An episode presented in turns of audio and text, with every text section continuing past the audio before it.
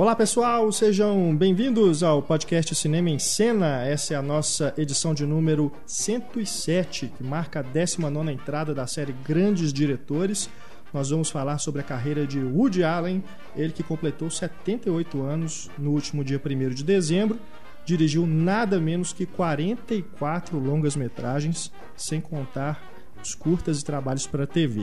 É claro que dentro do tempo que nós temos disponível aqui no programa, é impossível a gente falar de um por um, né, cada um desses longas metragens, mas nós vamos tentar fazer aqui um apanhado mais abrangente possível, falando aí das principais características dos filmes do Woody Allen lembrando dos filmes à medida que a conversa fluir. Você que escutou o nosso podcast do Alfred Hitchcock, vai ser mais ou menos naquele esquema. O Hitchcock também tem muitos filmes, né? A gente não falou de tudo, mas conseguimos aí abarcar toda a carreira dele no nosso programa. Eu, Renato Silveira, recebo neste podcast o nosso crítico de cinema, Pablo Vilaça. Muito obrigado, Pablo, pela presença aqui no nosso programa. Temos também aqui a professora da Escola de Belas Artes da UFMG, Ana Lúcia Andrade, mais uma vez conosco. Muito obrigado, Ana. De volta. Obrigada. E os redatores do Cinema em Cena, Antônio Tinoco e Luísa Gomes. Muito obrigado, meninos, mais Olá. uma vez. Obrigado. Oi, obrigada. Lembrando o nosso e-mail para você que quiser mandar perguntas ou fazer comentários é o cinema@cinemaencena.com.br. Você também pode deixar comentários na própria página do podcast e aí também você encontra o índice com os demais episódios da série Grandes Diretores.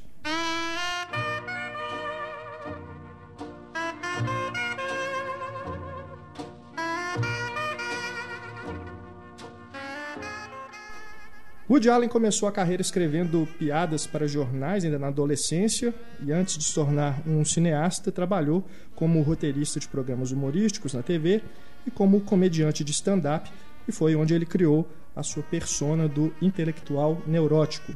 Também publicou livros, escreveu peças na Broadway, até que finalmente estreou como diretor em 1965 com O Que a Tigresa, uma estreia bastante atípica, né?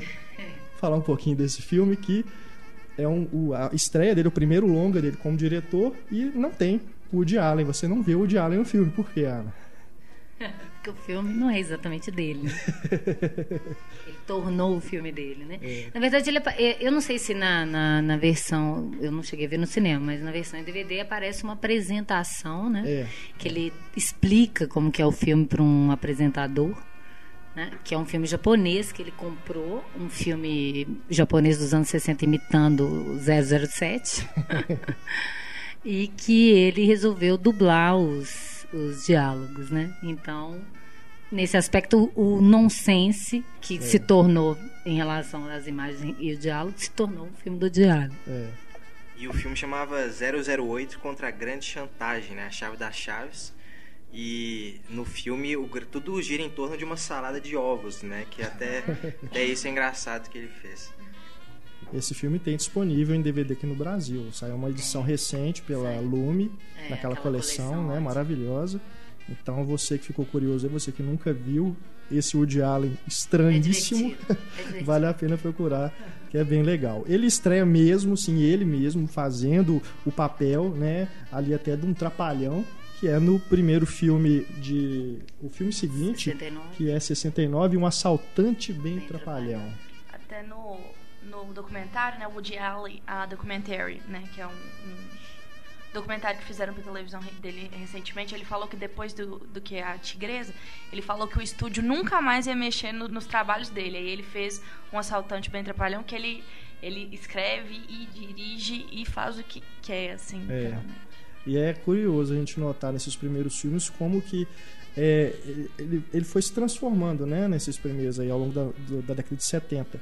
Porque esse Woody Allen mais neurótico, ele só foi surgindo mesmo ali depois do quarto, quinto filme. Primeiro era um, um Chaplin praticamente, É, né? era uma coisa mais física, né? Um É. humor mais pastelão, mais nonsense. Uhum. E é, é curioso isso, porque o início da carreira dele é um humor mais como se, na época do cinema mudo. Isso. Né? E depois ele vai se tornando mais verborrágico, como, como a comédia vai se tornando pós-cinema mudo. Né? Mas o, o, o curioso, esse nonsense também, que vem dos irmãos Marx, Sim. né? sim. que a principal referência dele. Ele fala, por mais que todo mundo fala do Bergman, do Fellini, é, os- são os irmãos Marx. E tem tudo a ver, né? Tanto nesses primeiros filmes, é uma coisa meio. Tem essas. Se a gente for pincelar, tem as questões existenciais e neuróticas ali, mas ele está mais preocupado com esse humor mais. é, não digo mais fácil, mas um humor mais acessível a qualquer tipo de pessoa. Né? E o mais legal, eu acho, do, do, do- do Assaltante Bem Trapalhão é a, a estrutura de depoimentos, né? Sim. Que ele bota inclusive os pais com vergonha dele dando depoimento com máscaras do Groucho Marx, Exato. que é muito bom. E isso depois ele vai aproveitar mais pra frente na carreira Vai. também, né? Fazer esse tipo de mockumentary, né? Que é o documentário falso. Aham. De depoimentos de pessoas falando sobre o personagem que é fictício. Exato. E legal do assaltante, a questão do mockumentary, né? Legal que eu, uma coisa que eu li que o final do, desse filme ele queria fazer uma coisa meio Bonnie e Clyde, dele ser metralhado assim por mil balas. Mas aí o, o, o editor dele, né, que foi o, o Ralph Rosenbaum, que é um parceiro bastante recorrente nos filmes dele, falou: "Não, vamos fazer de outra forma, uma coisa mais mais simples, mais light pro seu público". É, não ia caber, né? Embora o Woody Allen consegue fazer uma cena trágica e ficar engraçada às vezes. Mas eu, eu não sei quanto a vocês, mas tem o, o- o tipo de humor que ele usa ali, tem alguns momentos que, não sei, pra mim pelo menos não funcionou. De repente saiu um, um cara vestido de gorila, né? Uma coisa meio, Não sei se... né, nonsense, Não mas faz não sei sentido. se eu que não tava... E a piada Esperando surgiria aqui. exatamente disso, por não fazer sentido que fica engraçado, É. né? E tem uns momentos, muita, muita, muita cena morta, né? Uns Sim. clipes. E você vê o tanto que a música dos anos 30 e anos 20 e 30 é dele. Porque Uhum. quando coloca alguma, um compositor que fez uma música para o filme, é estranho, parece que não é um filme do Jalen né, né? Falta aquela, aquela musiquinha dos anos 30. E aí fica aqueles clipes com aquela música muito. é, que vai ser a cara do que vai ser o cinema dos anos 70, né? 69. E não acontece nada, eles passeando, aí ele põe aquela narração em off. Mas tem momentos muito engraçados que acaba valendo a pena, nem que seja como curiosidade do primeiro filme do Woody Allen mesmo. né? Ah, eu, eu, eu gosto, eu gosto muito do filme. Eu acho tanto que ele tem momentos que pra mim já estão tão entre os melhores do Woody Allen mesmo. A, a sacada, por exemplo, do cara. Sempre me divirto muito com isso. Ele esculpiu o revólver pra fugir e chover. Até o- a obsessão dele pelo, pelo Groucho. E, e nos pais usando pra se disfarçar o nariz e o óculos. Eu, eu gosto muito do filme, assim. É, é- e tem essas coisas, essas sacadas nonsense, mas ao mesmo tempo que você percebe que fazem parte tipicamente do humor do Allen, né? Ou quando ele rouba, por exemplo, ele vai com o diamante aí roda, corta o vidro da joalheria e foge com o vidro. Sabe? É, é- é- Ele vai assaltar e tem que disputar o assalto com outro bando que já tá assaltando. é- o, o, o- o- porra, um dos momentos mais geniais da carreira do Allen é o bilhete do banco. Quem entrega o bilhete escreve e o cara não consegue entender o que ele escreveu. Então, assim, eu acho que são coisas típicas do Woody Allen. Sim, é, é- é um humor mais físico, né, do que... Eu, ia falar isso, mas você sabe que eu não, eu não sei nem... Eu, já discordo de mim. Porque eu falo assim, é um... É um discordo de mim, o cara foi um esquizofrênico. É, ele... Eu ia falar que o humor físico, que não ia ser forte... No, mas até hoje o humor físico é um forte do Allen. Você pega no... no os filmes mais... é, qual, qual foi o último que ele atuou? é, te- Me- Não, não, é, para Roma com Amor tem aquele segmento que ele descobre um É. cantor, né, de chuveiro. Ah, é verdade. É verdade. piada E, é, e você vê assim, o, o, o humor do Allen, até a, a postura dele física em cena, é um humor muito físico. É, a persona do Allen não passa só pelas neuroses, ou, ou pela hipocondria, ou pelo, pelo, pelo, pelo ateísmo que gera uma ansiedade existencial profunda, mas passa também pela postura dele em cena, sabe? De colocar a mão em frente De à boca, de, de gaguejar. Então isso está desde o primeiro filme. Sai quebrando tudo. É. O Mas que me tem- lembra de um outro filme, que, Os sonhos do seu doutor. que não é dele, né? Que é, É do, do Herbert Ross.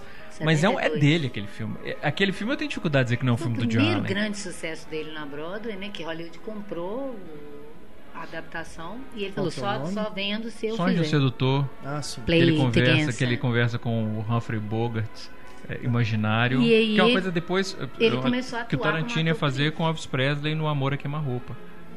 Né? Pra mim é uma inspiração clara ali. Mas enfim, no. no... E o humor físico também. Tem, tem alguns momentos daquele filme, quando ele vai mexer com o disco e joga o disco longe, Tá ou espirra na. mulher pra, pra, pra sair, ele tá nervoso. Aquela sequência Ele toda dele que tá parecer nervoso, casual. que que ele destrói o apartamento, aquilo ali É hilário. é humor físico. E até hoje assim, eu rio. Da melhor qualidade, assim, que faz jus a Chaplin, Buster Keaton, Harold Lloyd, faz aos melhores. É. E ao mesmo tempo o lance de espirrar no negócio da cocaína. É. Sabe? É assim, ótimo. aquele é um filme que, que eu, sinceramente, eu não consigo ver como um filme do Herbert Ross. É, aquele é um filme de Woody Allen pra mim. Como nos primeiros filmes, dos É de dois quando aquele primeiros, filme? que- Ele é um pouco 72. depois de 72. Porque é o, é o Dorminhoco e o, o do ladrão que ele teve música composta para o filme. Uhum. né? E do Herbert Ross, porque ele não tinha controle. E é engraçado, esses três filmes, você vê que tá faltando alguma coisa. Tem tudo do Woody Allen ali, mas falta alguma coisa. Eu acho que tem a ver com a música mesmo, que dá o clima muito do- do- dos filmes. E no do Herbert Ross é isso, tem, tem, falta aquele clima é, de Nova York, né? Que vai ter depois nos outros filmes, que eu acho que não só Gershwin, mas é, é aquele tipo de música daquela época dava, né? Mas ele fala que isso, no- na- nos livros dele de entrevista, que esses primeiros filmes, eles eram gags costuradas com uma história ínfima, só para interligar essas gags, que depois ele começa a engendrar mesmo a piada no drama em si, né? Nessa colcha dramática, que antes não, ele estava tem uma ideia para uma gag ótima, então ele construía pretextos para essas gags ótimas. Acho que agora ele faz o contrário. Ele tem uma história ótima e aí ele inventa gags ótimas para enfiar Eu nessa acho, trama. é, eu acho que isso até vem até do desse início de carreira dele mesmo como escritor de humor, Stand-up. né, de É. stand-up, de sketches, de- né?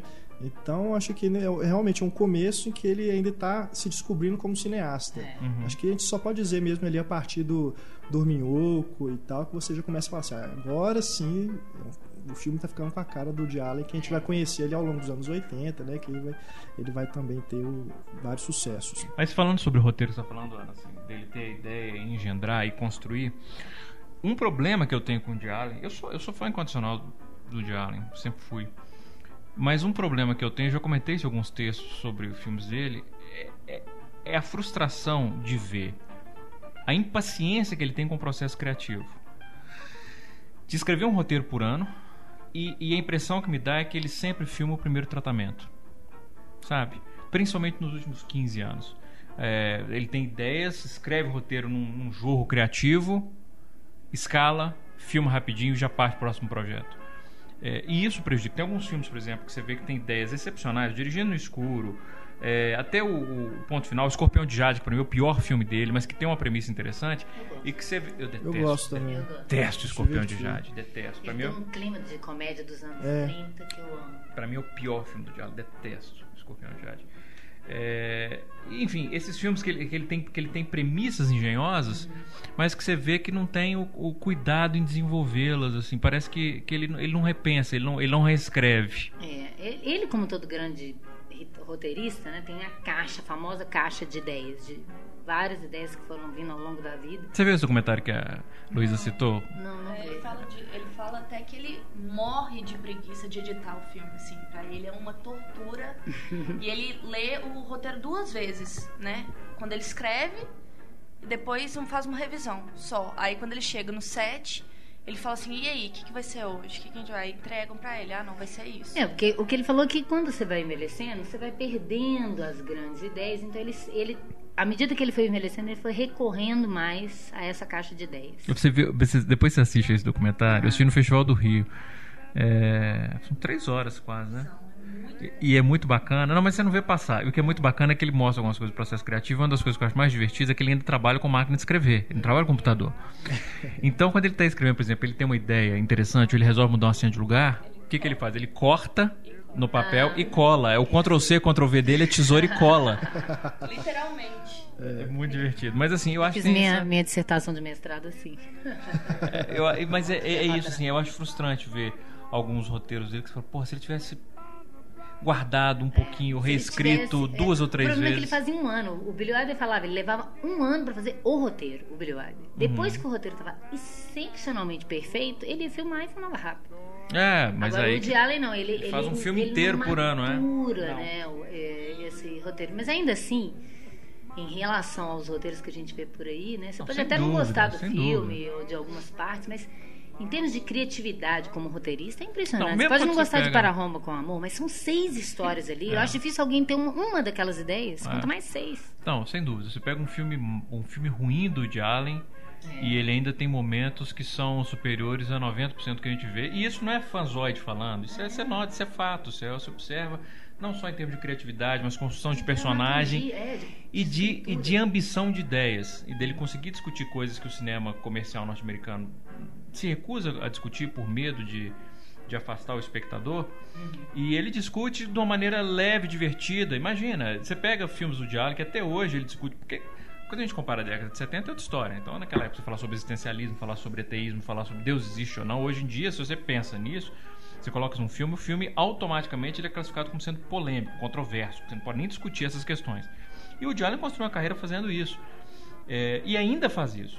Mesmo que seja aqui e ali de maneira mais sutil, mesmo porque ele já discutiu tantas vezes, não faz sentido ficar Ele tenta discutir a mesma coisa de formas de formas diferentes. diferentes. E, e- e são discussões ambiciosas, que você pode, por exemplo, selecionar um, um tema do filme, por mais bobo ou leve que seja, e escrever um texto inteiro sobre aquele tema que ele está É, discutindo. Ou uma, às vezes uma piada que parece só uma piada e que levanta uma discussão interessante ali, né? É. Que é o que é, toda pessoa que, que é muito engraçada, né? que tem talento para comédia, tem uma inteligência fora do normal, né? Quando a piada é realmente inteligente.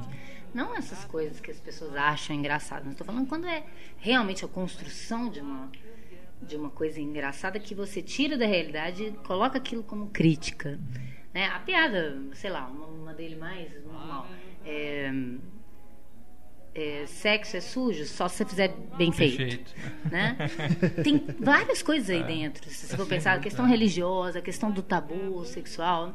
Quer dizer, é uma piada, é ótimo, qualquer um entende, e Uhum. ela ainda carrega um, um significado, né? Que eu acho que é que é a diferença de um grande comediante que vive dessa questão de piadas, que ele ficava, ele fica puto, inclusive, de pensar que as pessoas acham que ele só escreve piada, que ele- todas as sequências ou as cenas mais profundas que ele escreve, ninguém fala dessas sequências, né? Só lembra das piadas.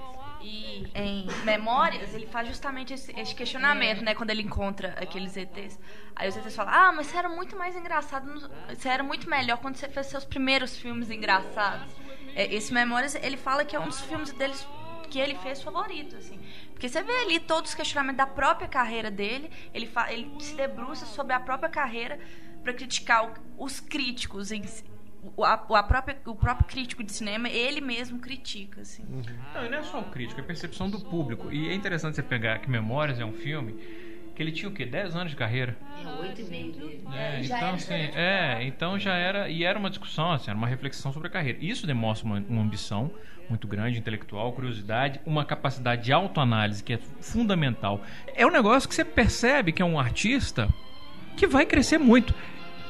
E cresce. Cresce. O Woody Allen que faz Hannah e suas irmãs, o, né, o Woody Allen que faz uma série. Porque você pega a, a filmografia do Woody É. Allen na década de 80, por exemplo, Rosa Púrpura do, do, do Cairo. é, até os mais bobos, como Zelig, por exemplo, que é um filme bobo no sentido de ser um humor eh, mais leve, é um filme extremamente político. É um filme com inteligentíssimo. Então você vê que é um diretor que ele vai evoluir muito ainda. E ele evolui justamente. E, e é essa característica que ele demonstra no Memórias que, que, que me encanta isso. Se você fala, por exemplo, de piada, é, o, bom, o bom comediante, não é só o bom comediante, o bom roteirista de modo geral, o comediante especialmente, ele consegue numa piada não só conter uma multitude de ideias, mas revelar muito o personagem. Tem um momento, por exemplo, no Misterioso Assassinato Manhattan, que pra mim, é, de novo, é um dos melhores momentos do diálogo, que é uma piadinha que pouca gente presta atenção, que ele tá, a, a Diane Keaton tá falando que ela vai sair pra invadir- ir lá no apartamento do vizinho, ele fala assim, não, você não vai, eu sou seu marido, você não vai fazer isso. Ela vai e fala assim, eu sou seu marido, é isso que você faz quando seu marido manda você fazer uma coisa? É uma piadinha que, demo- ele fala pra ela, ele fala, ele, ela fala, ele fala pra não ir, pra não ir, ela vai, ele fala, eu, a- a- é, acho que ele usa até o termo, é, eu estou comandando, eu estou comandando, é isso que você faz quando seu marido está te comandando? Que ela não tá nem aí pra ele. Então é uma piadinha boba, mas que revela assim a dinâmica daquele casal, a, a- a- o grau de, de, de intimidade que eles têm e de, e de maturidade dos dois, assim, de uma relação tão saudável que ele pode chegar e dizer para ela: Eu sou seu marido, eu tô te mandando. E ela falou assim: Não, é, nem responder. E aí ele faz essa autocrítica ao mesmo tempo, é. assim, não posso mandar. Então é isso, são essas coisas, essas tiradas na, na filmografia do Allen, que você olha, é um momento bobo, leve, passageiro, rápido. Mas você fala, porra, como isso revela sobre ele, sobre os personagens. Até, até piada é, física, mas sem diálogo. Que é uma cena que é o clichê romântico, né? Os dois passeando no lago, em no barquinho, no Manhattan.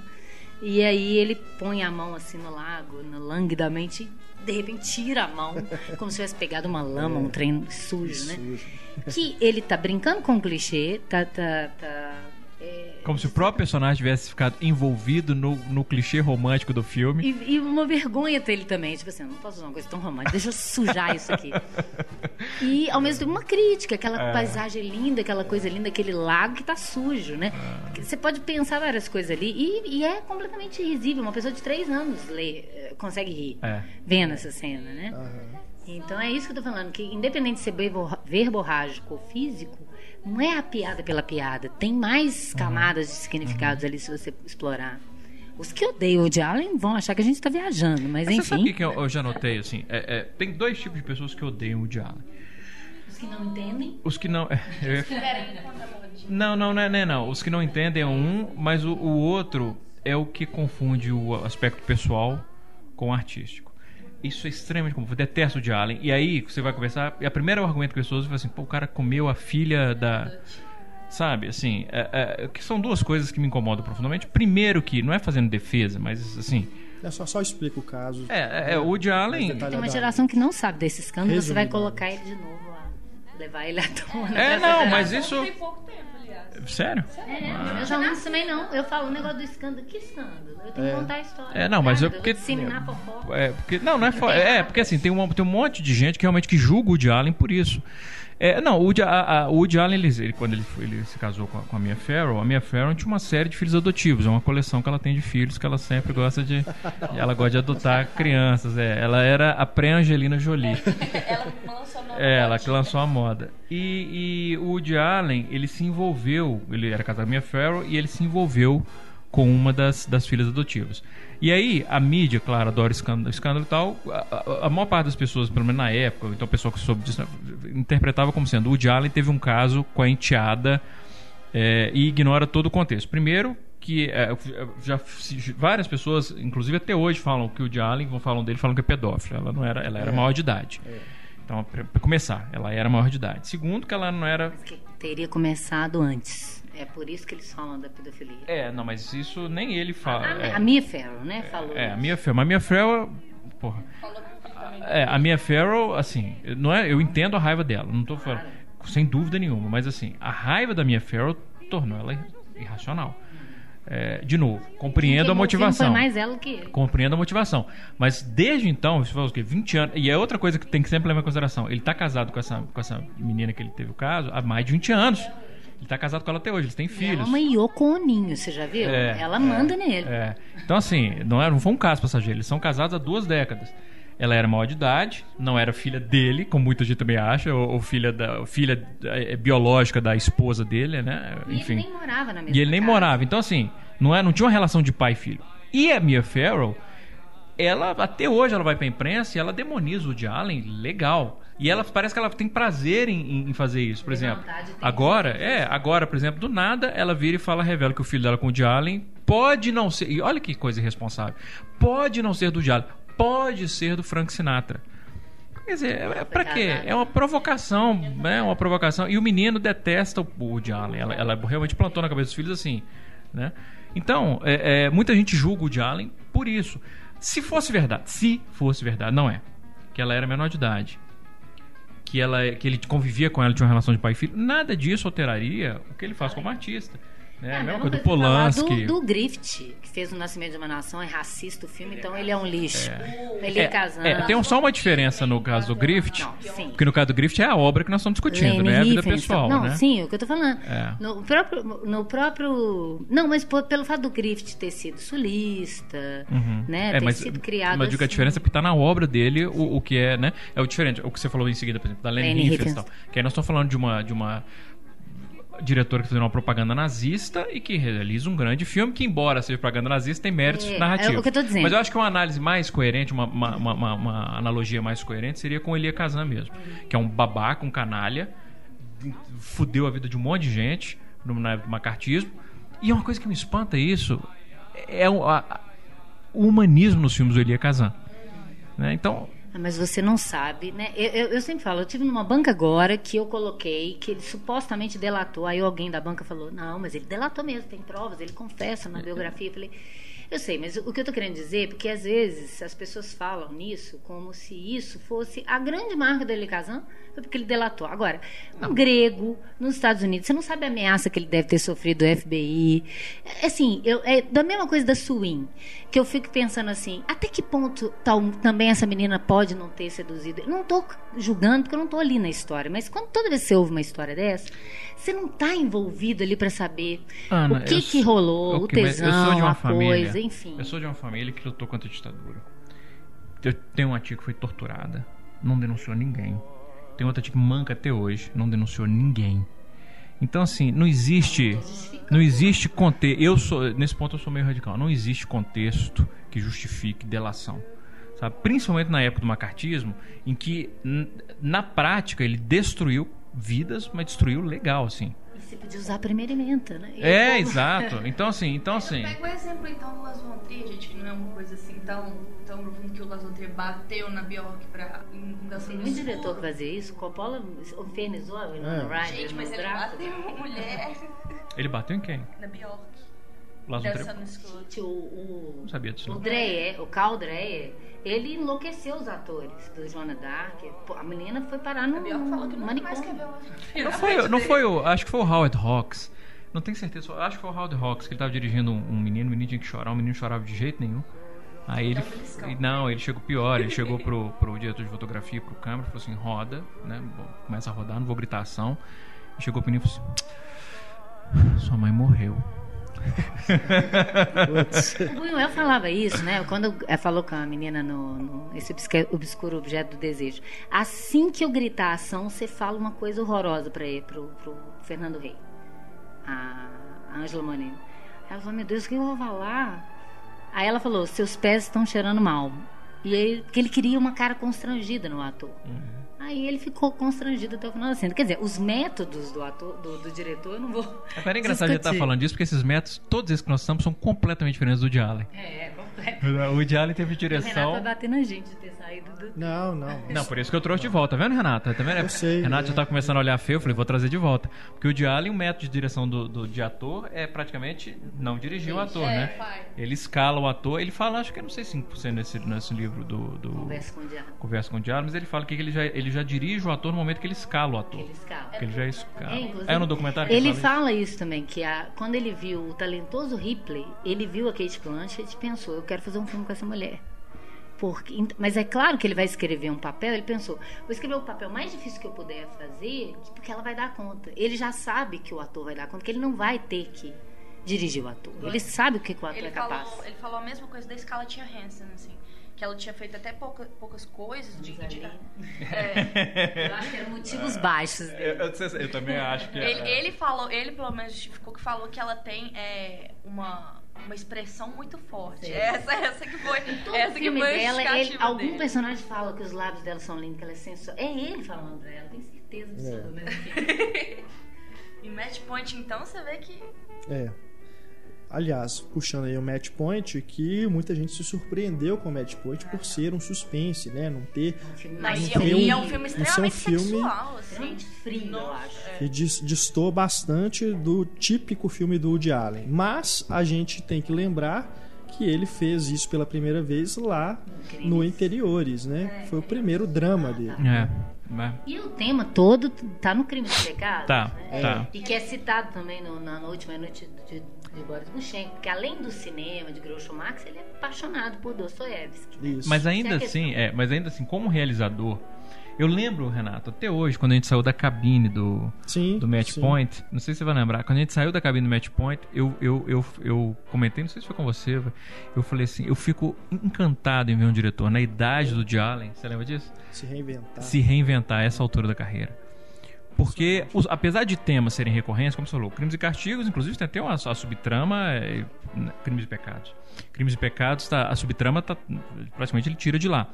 Mas visualmente falando, o Match Point é, me impressiona, porque o Match Point é um filme diferente do Woody Allen em termos de visual, porque o, o Woody Allen não é um diretor muito criativo do ponto de vista de estética. Ele cria gags interessantes, mas assim, os momentos em que ele mostra algum tipo de apuro estético são pontuais. Você pega Manhattan, você pega uma gag ou outra do, do noivo nervo, noiva Annie Hall né? Mas assim, o Match Point não, o Match Point, é, o filme todo ele cria uma atmosfera muito sufocante e, e, e- e- tem um lance da bola de, de tênis que ele usa como uma rima visual que é muito Tem bacana. todos os questionamentos morais dele ali, só que não, não de uma forma mais, mais vindo pela comédia, mas sim pelo drama. Os questionamentos morais dela, do que é certo e o que é errado, tá tudo ali, só que de uma outra modalidade. Ma- Mas, de novo, isso tematicamente não é original no de Allen. O que, me- o, o que eu acho que ele se reinventa no Match Point é esteticamente.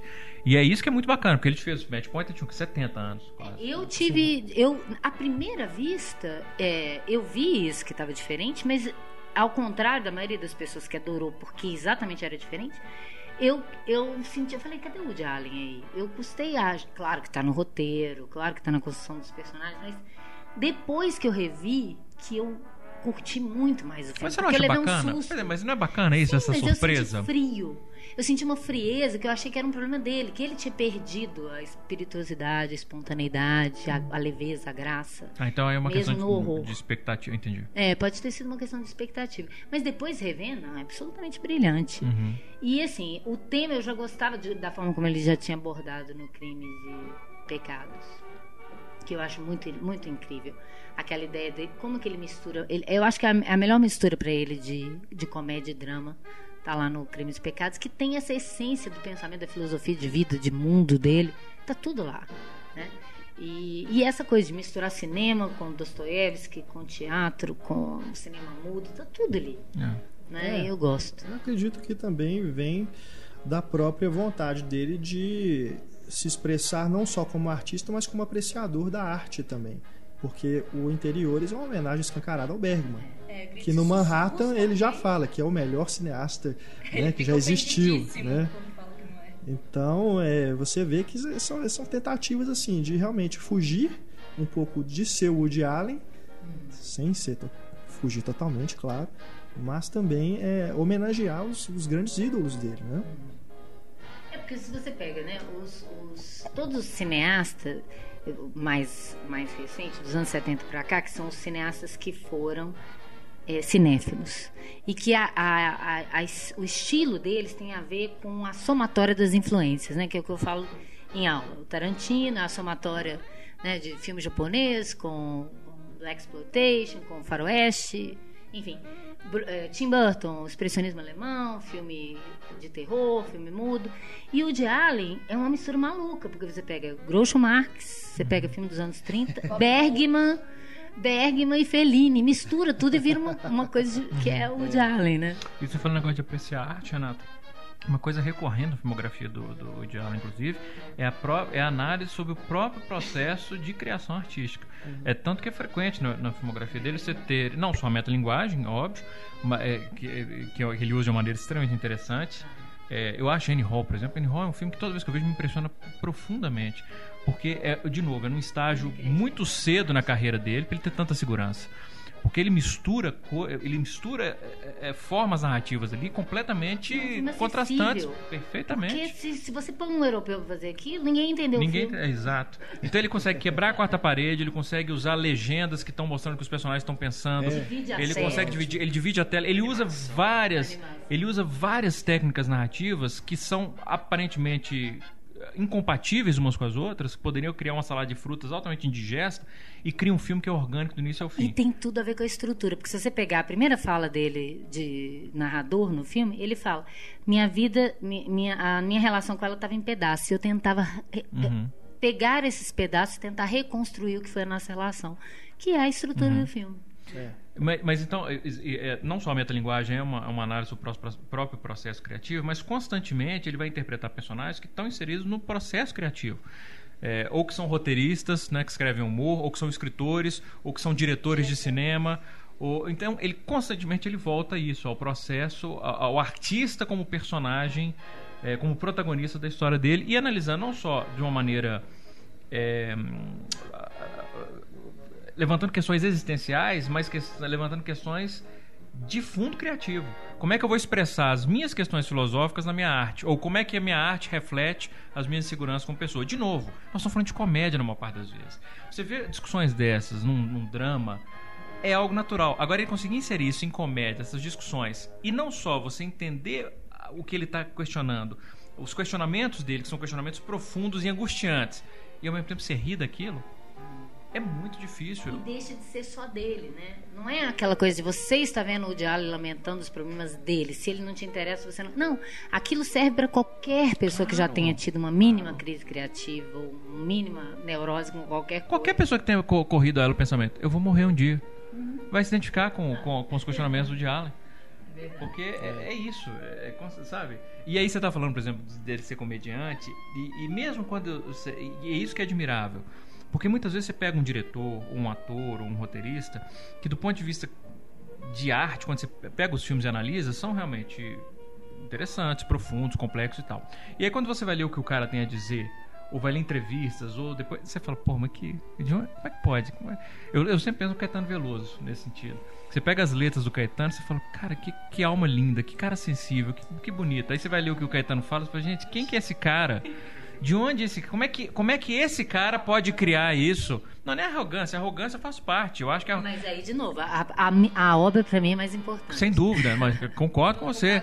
Concordo, por exemplo, no caso do Caetano, eu sou fã absoluto da, da- eu, eu, do Caetano músico, mas eu tenho antipatia profunda do Caetano fora disso, porque Eu já sofri da arrogância dele uma vez que eu- não, mas o que eu digo assim, tem, tem uma tem uma, eu tô tentando lembrar a frase de quem que é o autor, não vou lembrar.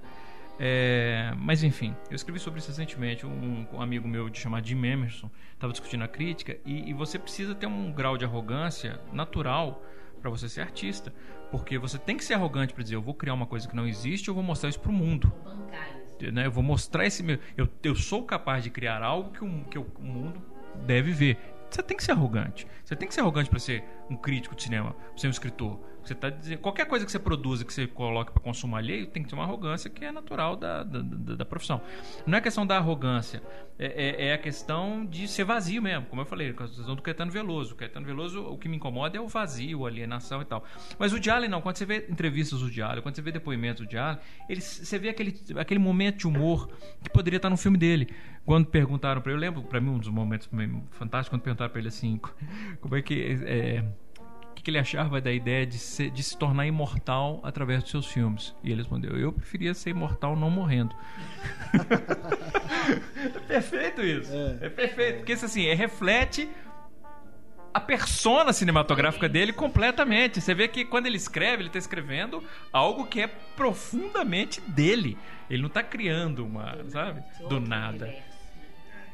Ou quando ele diz. Ah, isso eu não lembro se tá num filme, mas eu acho que não é de um filme também, não. Acho que é uma frase dele solta, quando ele, ou, ou tá numa das peças dele, que ele fala que masturbação é você fazer sexo com a pessoa que você mais ama. De novo. Tá no Anyhow. Tá no Annie Hall isso? É. Quer dizer, é uma piada. Isso, de novo, é uma piada genial. É uma sacada. Todo mundo entende o que ele quer dizer. E tem uma, uma verdade ali que você olha e fala, cara, porra. é, Não é? É ótimo.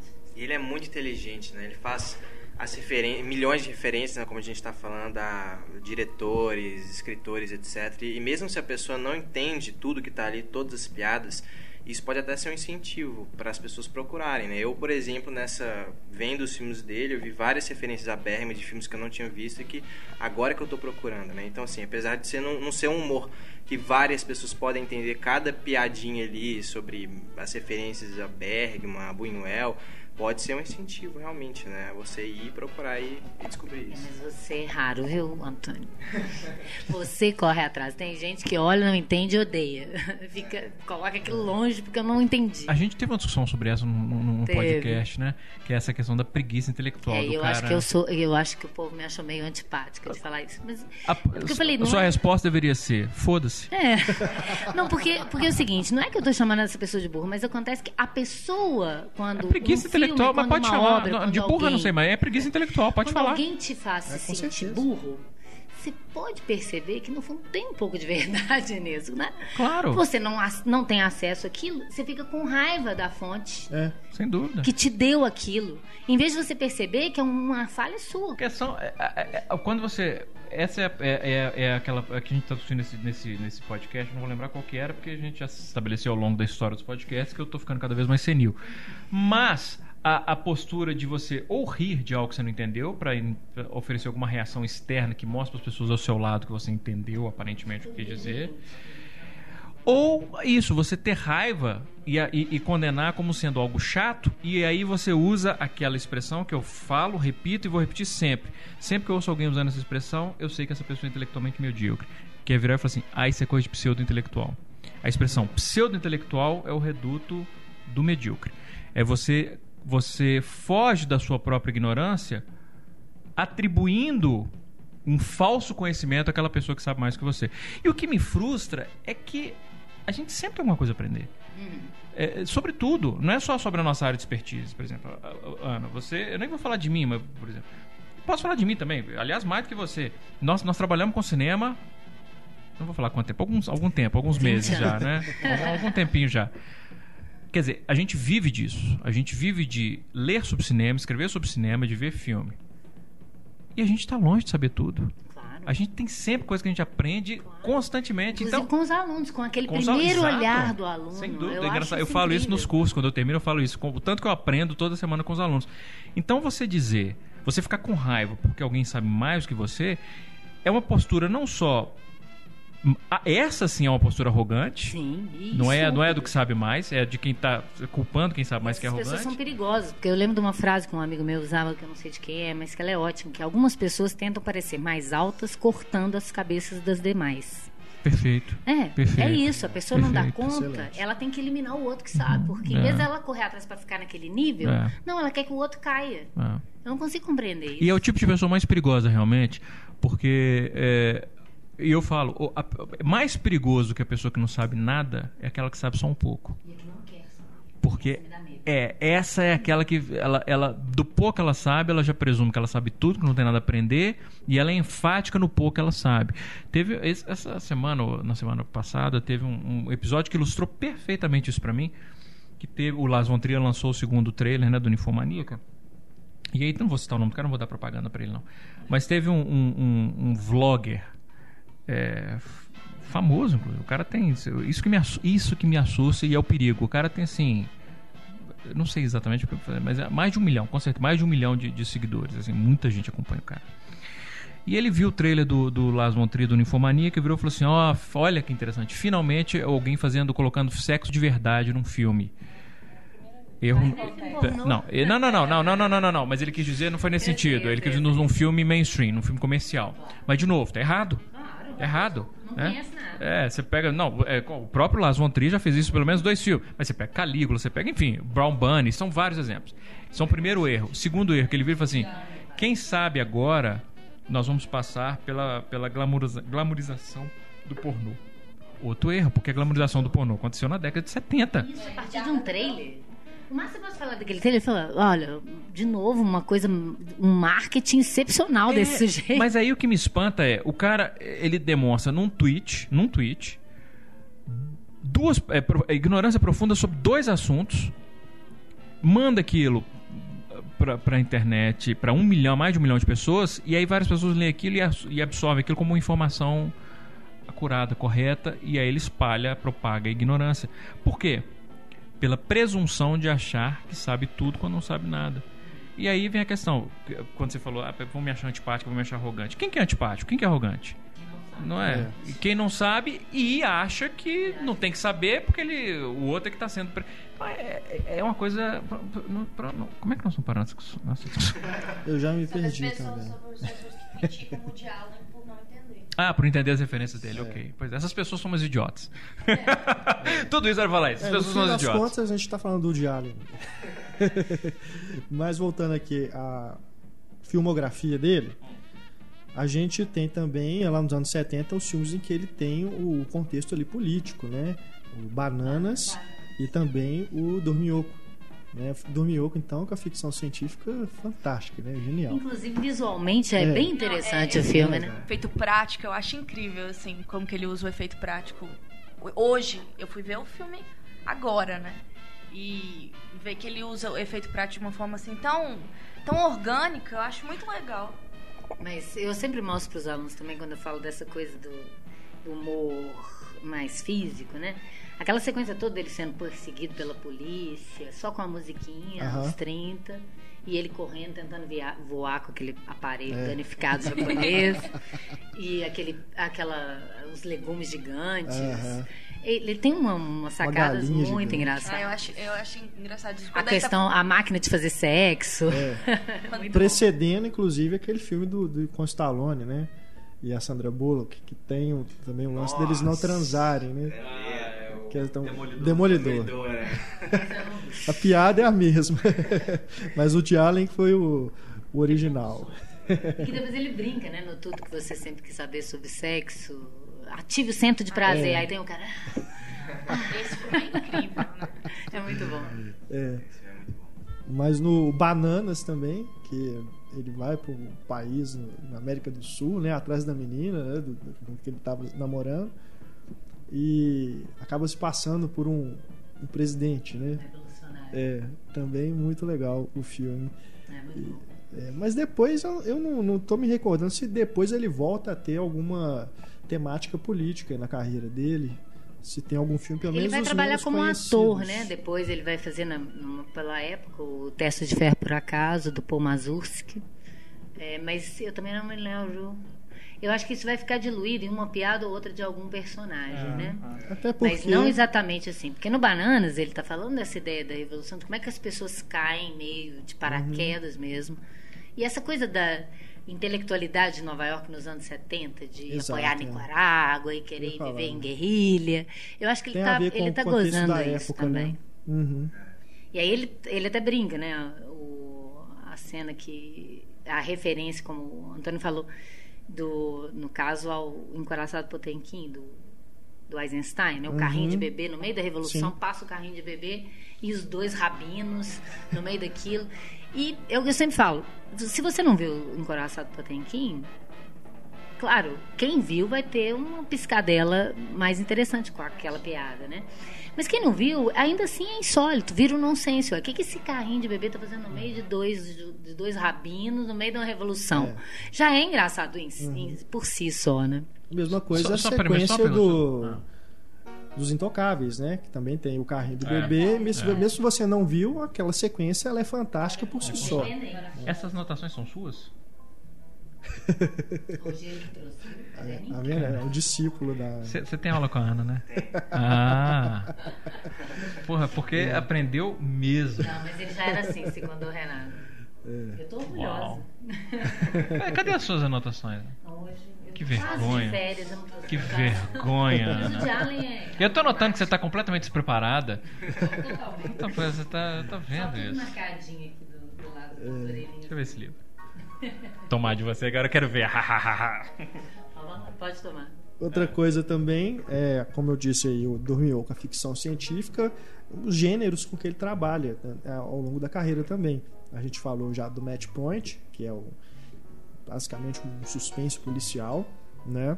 A gente tem também o musical, Todos Dizem Eu Te Amo, super bacana, né? Bem legal também. Ah, o que mais que a gente pode dizer aí que se cara- categoriza como um filme de gênero dele? O Neblinas e Sombras, que tem aquela Sim. coisa toda de, de assassinato, aquele clima expressionista. Eu acho que, além dessa ideia do gênero, tem a ideia da subversão do gênero. Sim. Que é muito comum do- dessa geração da nova Hollywood, que eu não sei se a gente pode. Ele é da mesma época, não sei se a gente pode categorizar ele, mas eu, eu gosto de colocar ele nesse, nesse período, porque são esses diretores, co- como o Scorsese fala, que são apaixonados pelo, pelo cinema de gênero, o cinema industrial de- dos grandes estúdios de gênero, e que não tem mais condição de fazer filme como eles amavam tanto. Então eles, eles vão reler aquilo como é possível, né? E vão imbricar esses gêneros. Igual, por exemplo, você está falando É uma ficção científica, mas é uma comédia de ficção científica que você não costumava ver. Ou a ficção científica é- era matinê, era para ser divertido, mas não era para ser engraçado exatamente. Às vezes é até involuntariamente engraçado. Mas não é exatamente uma comédia, né? Então, por que não levar a comédia para esse tipo de gênero? Né? Levar a comédia para o expressionismo alemão? Igual ele faz no Neblinas e Sombras. É. Tá vendo aqui, a gente tá falando do Diallo, essa, essa quantidade de referências, a inteligência dele. Eu peguei esse livro que você trouxe, O Allen por Woody Allen, Stig Bjorkman. E por acaso, quer dizer, deve ser cheio. Eu não li esse livro, aliás. Você sabe se tem, se tá disponível, ou tá fora de catálogo? Enfim. Deve estar fora de casal. É? Bom, então, obrigado, Ana, adorei o presente. É, mas aí, a primeira página que eu abri, olha, olha o depoimento que o cara faz e vê se. Quem que você vê hoje em dia falando um negócio dele? O cara tá questionando a última noite Boris Grushenko, que ele faz referência à persona, que ele faz. né? Aí o Diallo responde. "Ah, ele- aí o cara pergunta: "Essas- as referências não foram ocidentais? Ele fala: Não, claro que não. Na época a gente usava tudo que queria. Usávamos livros russos, filmes suecos e franceses, Kafka, existencialistas franceses. Fazíamos tudo que pudesse nos divertir.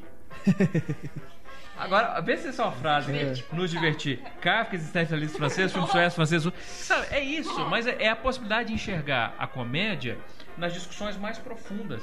Porque é, a gente no fundo, as nossas discussões, nossas inquietações mais esse profundas. é o bom comediante. Claro. A comédia boa é a que sai dessa observação. E que mexe com os nossos medos, E inclusive. que tá tentando abalar a estrutura daquilo que é dado como certo. E não ficar. Né, você ataca o opressor e não o oprimido, Uhum. como esse, esse lixo de- que o povo chama de comédia hoje em dia. É, né? é. É, e é isso que é bacana, porque você percebe uma, uma curiosidade não só intelectual, mas uma curiosidade de investigação sobre a própria, as próprias inseguranças, em que o comediante ele expõe as próprias fraquezas e ri delas. Então isso é muito. É, é- é- é é belíssimo isso. É o, é o tipo de comédia que acaba funcionando como uma comédia universal e quando, mas sem que o, o comédia universal soe como algo tolo e acessível. Acessível no sentido de é, é pra ver ou pra comer? Aquela que qualquer um entende. Não, é o tipo de piada que é universal porque qualquer um se identifica com ela. Mas é apresentada de uma maneira que você se toca e fala, gente, que ridículo esse meu medo. Eu vou continuar tendo medo da morte, e, e- e mas como é ridículo ter medo da morte. É, é bacana. E é, é isso que a gente tá falando, esses primeiros filmes, né? Aí ele faz, eu acho que é entre o Bananas e o Dorminhoco que ele faz o Tudo que você sempre quis saber sobre sexo. Isso. né? Que ali você tem essa gênese mesmo, de o filme é, da Gag que eu tava falando. É. Ele tem várias ideias e ele pensou nisso, né? Já que eu tava. Ele, ele, ele, ele raciocinou, pelo menos no livro do. na Conversas com o de Allen do Eric Lax, ele fala que ele percebeu que era isso, que era uma coletânea de. É uma de antologia, na verdade. né? que não que os filmes dele até então tava isso tava uma série de gags costuradas muito tenuamente por uma trama então que ele resolveu assumir isso e depois disso ele não fez isso mais que é o, o- a última noite de Boris Grushenko que ele já tentou fazer ele estava tentando sair desse caminho Isso. né Uhum. É e aí ele fala então ele, ele vai explorar isso o máximo possível aí ele pensou por que não usar o livro que era famoso na época tudo que você sempre quis saber sobre sexo mas tinha medo de perguntar por que não pegar cada, cada tópico, né, e, e brincar em cima disso? Ele mesmo fala que, como todo filme de episódio, isso é- é- o perigo é isso, porque você tem coisas muito boas e coisas muito ruins. E você esfria totalmente a plateia quando vem uma coisa muito ruim, até você esquentar de novo com um novo É. conto. Isso é, é problemático, que é o problema que vai ter depois no conto de Nova York. Né? E nas outras antologias que, que ele mesmo fez, né? É, no próprio Para Roma, para Essas Amor, tem gente que não gosta e de algumas o esquetes. Você vai conhecer o Homem de Seus Sonhos. Uhum. Mesma coisa. É, a, a diferença é, mas o que, porque na verdade, no, no Você Vai Conhecer o Homem dos Seus Sonhos, até o Para Roma com Amor, ou Todos, Todos Dizem Eu Te Amo, é que você tem uma coisa quase que de Robert Altman. Você tem narrativas múltiplas, É, mas não é. são histórias E, isoladas. e como- universo que É se, que verdade. se né? entrecruzam, É, exatamente. então aí é Essa é a diferente. diferença. É diferente. É, né? no caso do, do Tudo Que Você Sempre Quis Saber, não. É uma antologia. São histórias que elas São têm começo, e próxima. É. né? Sim. E realmente, toda antologia, isso é uma coisa natural. Tanto é que Toda ele deixa melhor- o melhor conto pro final. Que é o do, ele não é do, bobo. do espermatozoide. É o que acontece, aquilo é, é. sensacional. É, é isso que você estava falando no início, né? De uma pessoa criativa e um- roteirista muito criativo, que ele tem uma cabeça quase de animador. No sentido assim. Porque um cineasta de animação pensa assim: eu vou criar uma metáfora sobre como as pessoas não têm nada na cabeça. Aí abre a cabeça e não tem nada lá dentro. sabe? Você pode fazer isso na animação e agora com as novas tecnologias você pode fazer isso também no live action, mas ele pensa nisso. A minha mãe é uma coisa onipresente que fica parecendo que está em toda parte. Ele cria isso. Ela aparece no E ele céu põe isso. de Nova York. é. Né? É, é, o- é o máximo da, da, da, da criatividade de poder empregar essa criatividade. Me veio essa ideia, eu vou colocar isso em prática. Só por isso ele já é genial para mim. Então é isso, né? O que, que será que acontece no corpo humano? E ele vai brincar com isso e ao mesmo tempo é uma crítica. A gente estava falando de política, é uma crítica à coisa departamentalizada da sociedade americana. Tudo tem um setor, uma hierarquia. Você não pode fazer nada passando por cima daquele outro setor. Brinca, fica parecendo filme de NASA, né? Que depois comemora. Júpiter conseguiu pousar não sei aonde, a nave X pousou. Não, até quando ele escala o Burt Reynolds pra ser o centro, já aquilo ali, quer dizer, hoje se perde Que para era novas um gerações. símbolo sexual pra Exato. aquela época. Pra hoje se perde para as novas gerações, que, por que, que é o Burt Pra Reynolds? botar ele falando no telefone, é isso. Agora pega no peito dela. Isso, mas quando você tem o Burt Reynolds, é como se você colocasse hoje o George Clooney Exatamente. sendo, né, o, é o símbolo sexual, ou melhor, o George Clooney, eu tô velho, o Ryan Gosling, E aí, como eu, sendo... eu, vou até, eu vou até estragar uma, uma piada pra quem não viu. Quem não viu, então não ouve isso que eu vou falar agora. Mas que é, é o fechamento perfeito. Porque o cara não tá conseguindo a ereção porque a consciência dele tá sendo sabotada. E eles acham um padre que tava sabotando a consciência. É sensacional. É sensacional. É sensacional. Ele fecha com chave de ouro. Você não tá entendendo por que aquilo. É é uma brincadeira legal e tal. Mas aí você vê E que não é novo, tão bobo assim. Não, não é tem nada, mas não tem nada de bobo. Tem nada Não, de bobo. É muito inventivo. ele, for- judeu, querendo, preocupado que ele é um esperma. O que, que eu vou encontrar lá fora? É. Se eu bater a cabeça, a cabeça no látex? E se for masturbação, eu vou bater no teto? E se for homossexual a relação? É, né? Tipo assim. Aí tem um negro no meio dos espermas. O que, que eu tô fazendo aqui? Tô fazendo? São várias piadas ótimas. É, aquele, aquele é sensacional. E o que é bacana é, é como você. É bacana não. O que é triste é você perceber que é, é- é cômico, então tem a sua tolice, que é inata, a própria ideia é, é inata por natureza. É inata por natureza, claro que é inata. Ela é tola por natureza, mas ela é suficientemente complexa e. Não, não é bem engendrada. E, e desafiadora pra ser algo que hoje em dia ninguém faria. Hoje em dia você não faria isso. Por que o cara não tá conseguindo uma ereção? Tem um padre na. Ninguém faria isso. Por quê? Polêmica, controvérsia, você não pode suspeitar ninguém. Essa é a diferença quando o cara fala que tá- o humor dele é politicamente incorreto. E ele confunde. Isso é um humor que hoje seria politicamente incorreto, mas é um politicamente incorreto em que você está desafiando preceitos. Não é você chegar e falar assim, ah, nordestino é tudo preguiçoso. Isso não é politicamente incorreto. Nem é engraçado. Né? Não, não é nem engraçado. Mas essa questão de ser engraçado eu nem discuto mais, Ana. Porque assim, o que o povo acha engraçado, sabe? É como eu te falei. É, é- O que não- eles não- acham engraçado pra mim é triste. não, não, sabe? Eles riem porque o cara falou que cubano é tudo pobre. Aí eles riem porque. tá, é, é o que eu chamo de piada bullying. Eu escrevi um texto sobre isso. Então, é, é, o Woody Allen, porque quando ele faz uma piada dessa, por exemplo, ele não tá brincando com o oprimido, que a gente tá falando mais cedo, eu escrevi sobre isso. Ele tá brincando com o opressor. É o padre que tá na mente do cara, é a instituição religiosa que tá na mente do cara, colocando culpa suficiente pra ele não conseguir uma ereção pra Então, é, é- isso é um humor politicamente incorreto, que desafia. E que você não faz hoje em dia. Não faz, porque você tem medo de. Mesmo aquela história da ovelha, do Gene Wilder, Da com a ovelha, é. que é ótima também, né? Graças a Deus. Na verdade, a única- Tadinha da ovelha de cinta liga. Esse, o, o tudo que você sempre quis fazer, tem só um, um episódio pra mim que eu até eu reconheço a graça visual dele, mas eu realmente não gosto de jeito nenhum, que é o do seio gigante.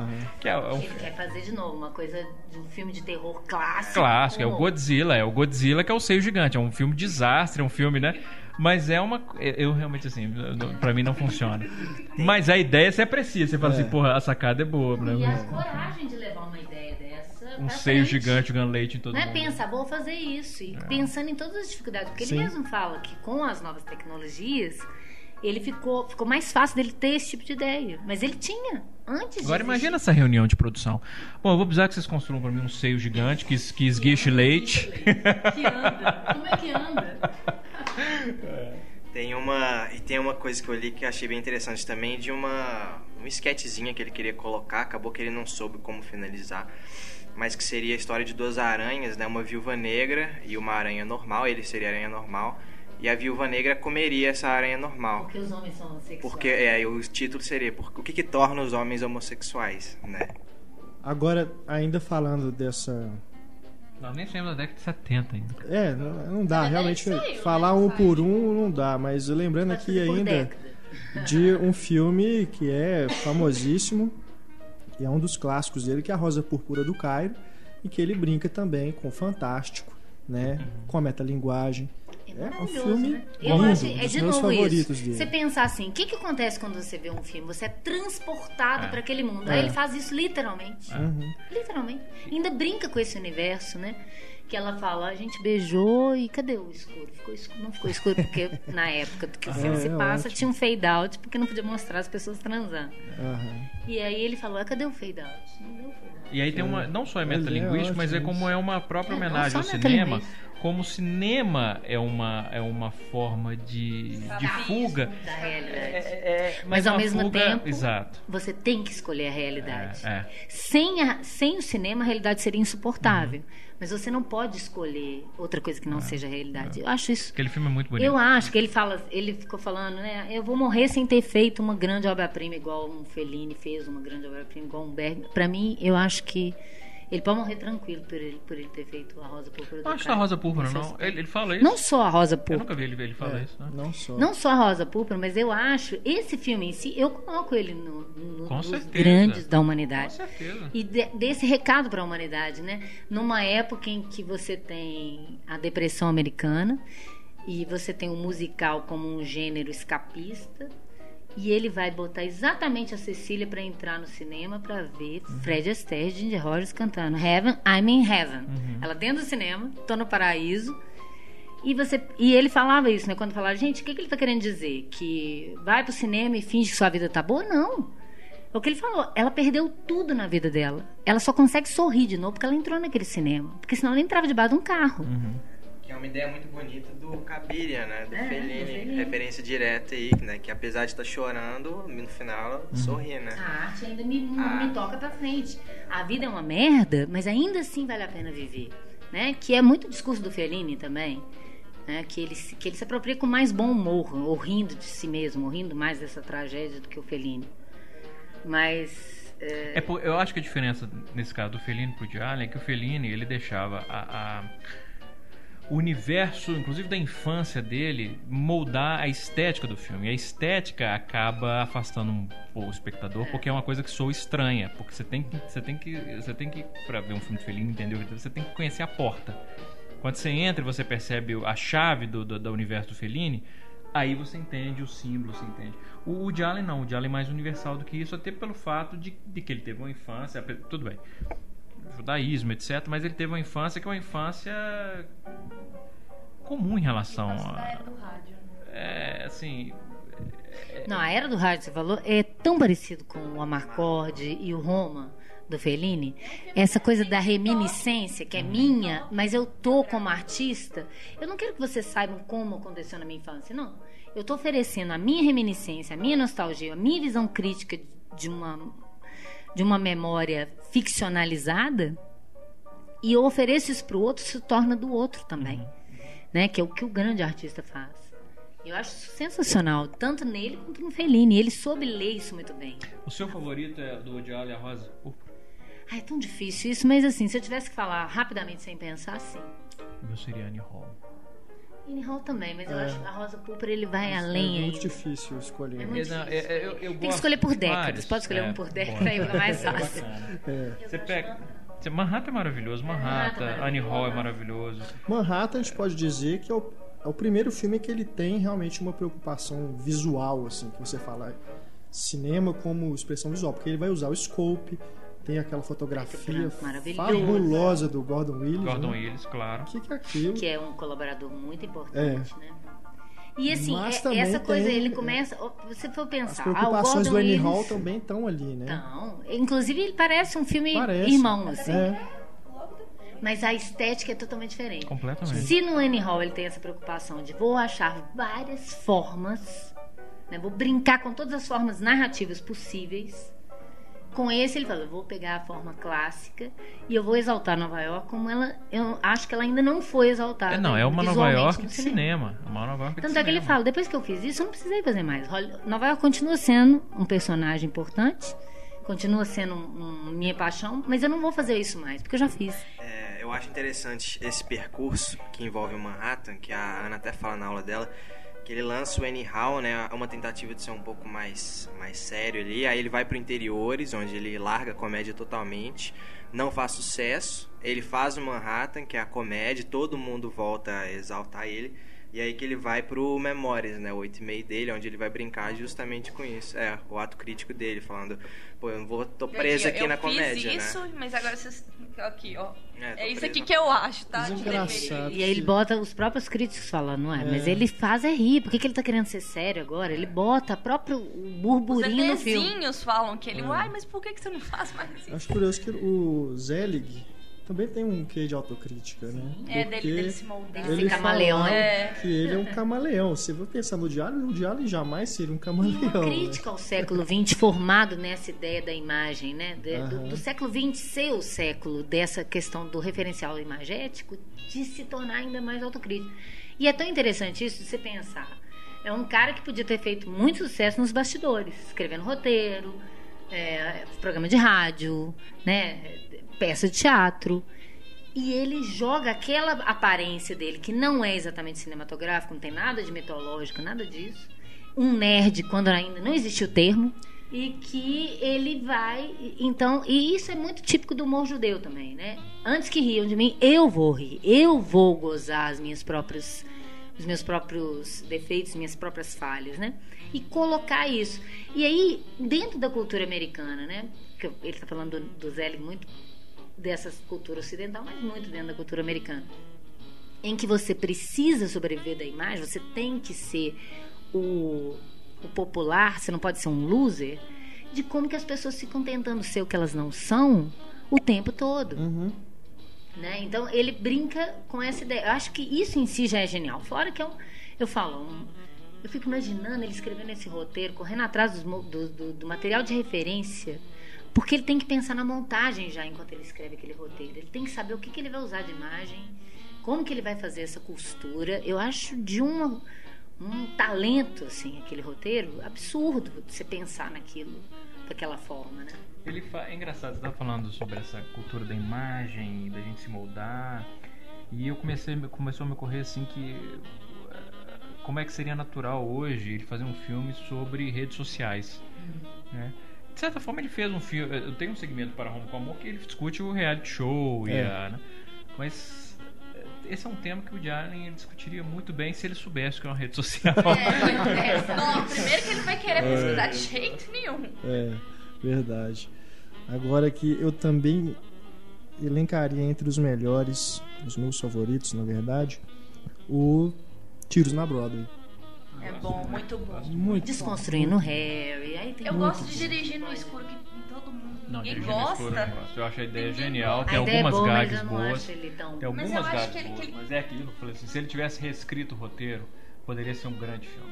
Mas assim como seria Os Trapaceiros. Os Trapaceiros, aquele que eu É, Seria, poderia ser um grande filme, Ele que pega- tem momentos geniais, mas você vê que é primeiro tratamento, vamos filmar e pronto. É, é um filme que eu, eu acho interessante porque é um filme que ele pega pra falar tudo que ele acha da indústria do cinema, assim. Eu Mas acho. ele fala o óbvio, esse que é o problema. O Diallo poderia falar uma coisa, falar, falar coisas sobre a indústria cinematográfica, são muito, muito particulares, muito novas. O que ele fala ali é o que, você- que a gente cansa de ver em comédias que lidam com Hollywood. Ele não fala nada de novo que o executivo manda no filme, que o diretor. É, Que a crítica francesa. que a crítica. vai- francesa vai adorar. Eu não tem acho nada, isso não tem nada de novo ali. Mas isso é que a crítica francesa vai adorar. Isso, imagina.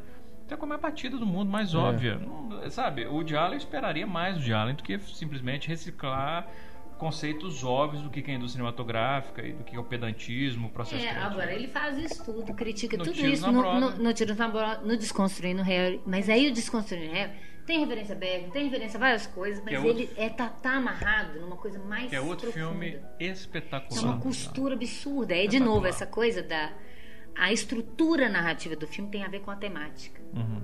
É a coisa que eu falei do, do Annie Hall. Não é simplesmente vou testar um monte de forma. Não, isso é a memória de alguém que está Ah, tentando ah. juntar os pedaços de um relacionamento. A estrutura é essa.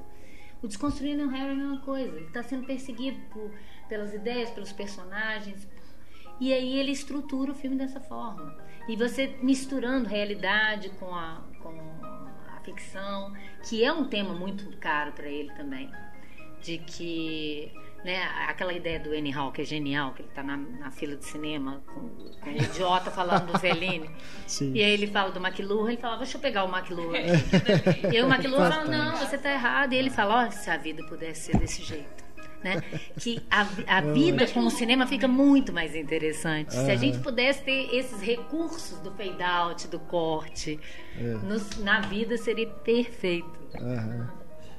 O, gosto também do Poderosa Afrodite. Ah, eu adoro. 95. A ideia do coro grego também, É, sim. é pega. Aliás, tem só uma coisa que ele reaproveita, uma piada que ele reaproveita que no Hannah e suas irmãs tem uma discussão sobre adoção e depois também vai ter isso no Poderosa Afrodite, é uma piada faz, que ele ele reaproveita. faz igual o Almodóvar, ele pega uma ideia de um, Mas joga não, melhor mas no ele outro. faz isso E várias das vezes. duas vezes é ele isso engraçadíssimo. Se você presta atenção nos filmes do diálogo, você vê algumas piadas específicas, alguns conceitos. depois. Aham. Você fala, pô, ele usou isso há 20 anos, mas agora ele fez.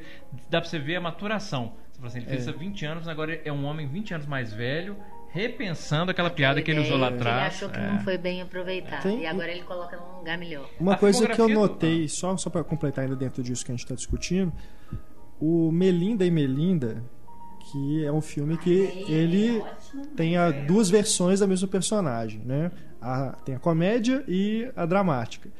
No Blue Jasmine, vocês não acham que ele re- trabalha também essa ideia? Porque ele ali vai mostrando o passado da Kate Blanchett e o presente.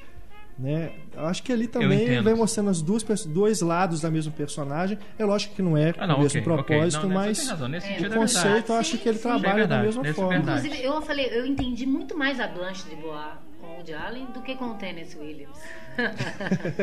Aliás, é engraçado ter falado isso porque a, a- eu não sei se o Woody Allen assistiu. É a personagem do bonde chamado Desejo, É. uma rua chamada Pecado. Pois é, eu não sei se o Woody Allen assistiu, mas a Kate Blanchett, ela foi muito elogiada na Broadway por interpretar a Blanche de Bois numa versão de uma rua chamada Pecado.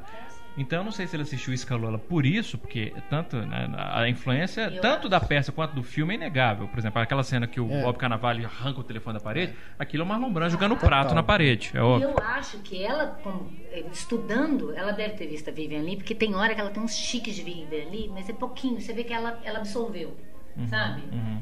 De, de, de, de coisas parecidas com a cena. Assim, a cena não é idêntica à peça, né? Mas será que ele escalou ela pra esse filme por causa, de- por causa dessa peça? Porque é, Ele tava louco pra fazer um filme com ela, Ah. há muitos anos, né? E realmente, eu não consigo imaginar uma outra atriz que desse conta daquele personagem tão Que ela bem. faz igual tão bem que não tem como. Porque é um personagem difícil. É um filme de personagem, né? Se você tirar. O que, aliás, isso é relativamente personagem, raro na filmografia do, do Woody Allen. O Woody Allen não é, não é um diretor de fazer filme que é de personagem. Ele costuma fazer filmes que são de personagens. Estudo de personagem, É. né? Mas um estudo de personagem centrado em uma personagem só como esse, ele fez poucas vezes. Ele pode, você pode ele fez isso E é no Poucas e Boas. muito forte, É. ainda mais que o personagem não é muito agradável, muito Não, simpático. não, nada E simpático. você se, se compadecer. É aquela ideia do teatro puro, né? Da catarse, de você sentir piedade e terror por aquele personagem É, é, é. e lavar sua alma a partir dele. Eu acho que ele faz isso como ele poucas vezes fez É, mesmo na é carreira verdade, dele. é Tão verdade. bem. E eu tava vendo aqui a lista, você pega, é, é impressionante, porque quando você pega desde o início da carreira, você pega até, esse que é o problema, você pega mais ou menos até o final da década de 90, quer dizer, são 30 anos, praticamente, quase 30 anos, numa carreira extremamente coesa, com um ou outro ponto fora da curva, mas, po- posso ler rapidinho os títulos? Claro, Renato? Porque aí pra situar, né? Você pega, então vamos lá. 66, o que é a tigresa, 69, um assaltante bem trapalhão, 71, bananas, 72, tudo que eu sempre quis falar, tudo que você sempre quis saber sobre sexo. 73, Dorminhoco. 75, A Última Noite de Boris Grushenko. 77, Noivo Neurótico, Noiva Nervosa. 78, Interior. 79, Manhattan. 80, Memórias. 82, Sonhos Heróis de uma Noite de Verão, que é um filme dele que eu considero mais fraquinho. É, mais fraquinho. É, mas, primeiro, só aí você já é pega. É, mas aí só aí você já pega. Já são o quê? 11, 13 anos. 13 anos de, um- de vários filmes. E, e só filme que ele vai mudando, inclusive, a abordagem dele, a, a estética, é, enfim. Aí vem 83 Zelig, 84 Broadway Danny Rose, 85 Rosa Púr- Púrpura do Cairo, 86 Hannah e suas irmãs. Olha, olha, você, você pega esses filmes. Se um, você pega um diretor que fizesse um desses filmes em 10 anos, você fala assim, valeu aquela década. Nós estamos falando de anos consecutivos. Hannah e suas não teve irmãs. nenhum ruim, nenhum. É, quando você vai, você encontra uns assim, você, ah, esse não é tão bom, e depois vem um que fica, E, e- e mesmo assim que você compensa. fala não é tão bom, É não bom. é um não É. tão bom que você fala, ok. E às vezes é melhor do que muita coisa É. nova dele. Sim. 87, a Era do Rádio. 87, também setembro. 88, a outra. 89, o Conto de Nova York. 89, também Crimes e Pecados. 90, simplesmente Alice. 91, Neblinas e Sombras. 92, Maridos e Esposa. Ele passou por um período depressivo, obviamente. Maridos e esposas tem a ver com a É, questão da Lia não, Perry. Eu, a- eu achei interessante uma cena até do, do, do documentário, que uma cena que logo depois que ela descobriu do caso dela, dele com a filha, ele- ela teve que fazer uma cena com ele. E a cena, você vê como que ela é pesada, como que ela não consegue olhar, não olha diretamente pra ele. Que tiveram que implorar pra ela fazer a cena, porque era a última cena e ela precisava de fazer isso com ele depois de descobrir do caso e tal. Então, 92, Marido e Esposa. Aí, 93, ele volta pra comédia. Depois de quê? Quase 7 anos. O Misterioso Assassinato em Manhattan. E volta arrebentando. É ótimo. Aí 94 Tiros na Broadway, 95 Poderosa Afrodite, de novo, olha, um atrás do outro, que coisa impressionante. 96 Todos Dizem Eu Te Amo, que é sensacional. 97 Construindo Harry. Esses dois me encantam muito, porque você pega, são dois anos consecutivos em que você vê, obviamente, o Woody Allen Se reinventando. se reinventando. É. Se reinventando e nessa altura da carreira. E utilizando os efeitos digitais Uhum. dentro dessa escrituração dramática. Os dois filmes precisam muito dos Muito, efeitos digitais. muito. Aí 98 pra mim é o primeiro grande tropeço. Olha pra você, 98. Ele começou em 66. Eu- não gosto muito de considerar o que é tigresa, não. Eu, eu sou. Eu, eu não, eu não. Mas, tudo bem. É dele. Mas vamos, 69, eu sou também atrapalhando. De 69 a 98, quer dizer, quase 30 anos. Depois de quase 30 anos, pra mim ele comete o primeiro tropeço grande que os celebridades. Que pra mim é o grande tropeço de Alien. O primeiro, a primeira vez que você olha e fala assim: opa, não. Pois é, e um elenco ótimo, a ideia é boa, um filme preto e branco, de novo. Mas, porra, 30 anos pro Tem cara errar feio pela primeira vez, É. cá pra nós. E, e dirigindo esse tanto de filme, porque 30 anos pro E Malik, assim tem pro Terrence Malik são três filmes. São três filmes. Pro Dialli foram quase 30 E filmes. ainda assim, os celebridades no todo ele não é bom, mas ele tem coisas muito Tem, tem interessantes. coisa. Aí vem 99 Poucas e Boas, que de novo é um bom filme. Eu 2000. acho mais fraco É. É. Eu gosto não, não. também. Eu, Ah, eu eu prefiro. Poucas e Boas, mas eu também não acho que é um grande filme. Esse não. também, documentário falso, né? É. Sobre o- Aí Já 2000, foi, Os né? Trapaceiros. Aí, essa, pra mim, essa é a fase do Allen que realmente você fala, uh, perdeu a mão. Que é. Quando ele falou isso que eu disse. É, que eu noven- não vou mesmo fazer nada importante, então eu vou fazer meu filminho por ano. Porque olha pra você ver, olha, se, se a gente tá vendo esse da década de 90, um- uma obra-prima depois da outra, olha, 98 Celebridades, 99 Poucas e Boas, 2000 Trapaceiros, 2001 Escorpião de Jade, 2002 Dirigindo no Escuro, 2003 Igual a Tudo na Vida, 2004 Melinda e Melinda. Puta que pariu, cara. 2005 o quê? Match Point. É isso que é fantástico, né, cara? Isso que é fantástico. Porque aí você pega. Eu lembro da minha sensação quando eu vi Match Point. Porque eu tava vindo de quê? Você vê. De, de 97 a Match Point são 5 anos. Quer dizer, são 5 anos, são 8 anos. 8 anos de um desastre atrás do outro. Você fala, cadê o diário? Cadê o diário? De repente o cara vem e faz Match Point. Você fala, puta que pariu, cara. Que isso. Aí depois vem Scoop, que pra mim é outra grande merda que ele fez. é, esse Pra mim esse tá É. junto com o com o com o Escorpião de Jade. Pra mim ele fez três filmes que são que, que são difíceis de defender, que é o, o Scoop, o Escorpião de Jade e o Sonho de Cassandra. Esses três pra mim são complicados. Então, ó, ponto final, Scoop em 2006, Sonho de Cassandra em 2007, Vi Cristina Barcelona em 2008, Tudo Pode Dar Certo em 2009, Você Vai Conhecer o Homem dos Seus Sonhos em 2010, Meia Noite em Paris em 2011, Para Home com Amor em 2012, Blue Jasmine Não, e você 2013. vai conhecer o Homem dos Seus Sonhos? É, é te- é terrível o filme, assim. Muito fraco. muito Não, eu tô falando terrível, o tema é terrível, morro de dó daqueles personagens. Mas eu acho o filme muito fraco. Não é um filme que você se envolve e, e sai feliz, gosta, ai, que, que o diabo. Mas ainda assim eu acho um, um filme Não, bacana. não gosto, eu não gosto. Eu gosto. Eu gosto da discussão do filme. Mas é muito pesado, mas eu fiquei deprimido. lista Dessa, cara, você pega uma lista dessa. O cara dizer que ele não tá deixando nada pro, pro cinema. Ele é, ti- ele é modesto. Não, ele, ele, fa- ele fala Não, uma- não, é, não acho que seja, não acho que seja modéstia, não. Eu acho que é a neurose judaica falando mais alto, assim, realmente, assim, eu, eu, não, eu não vale nada, eu não posso.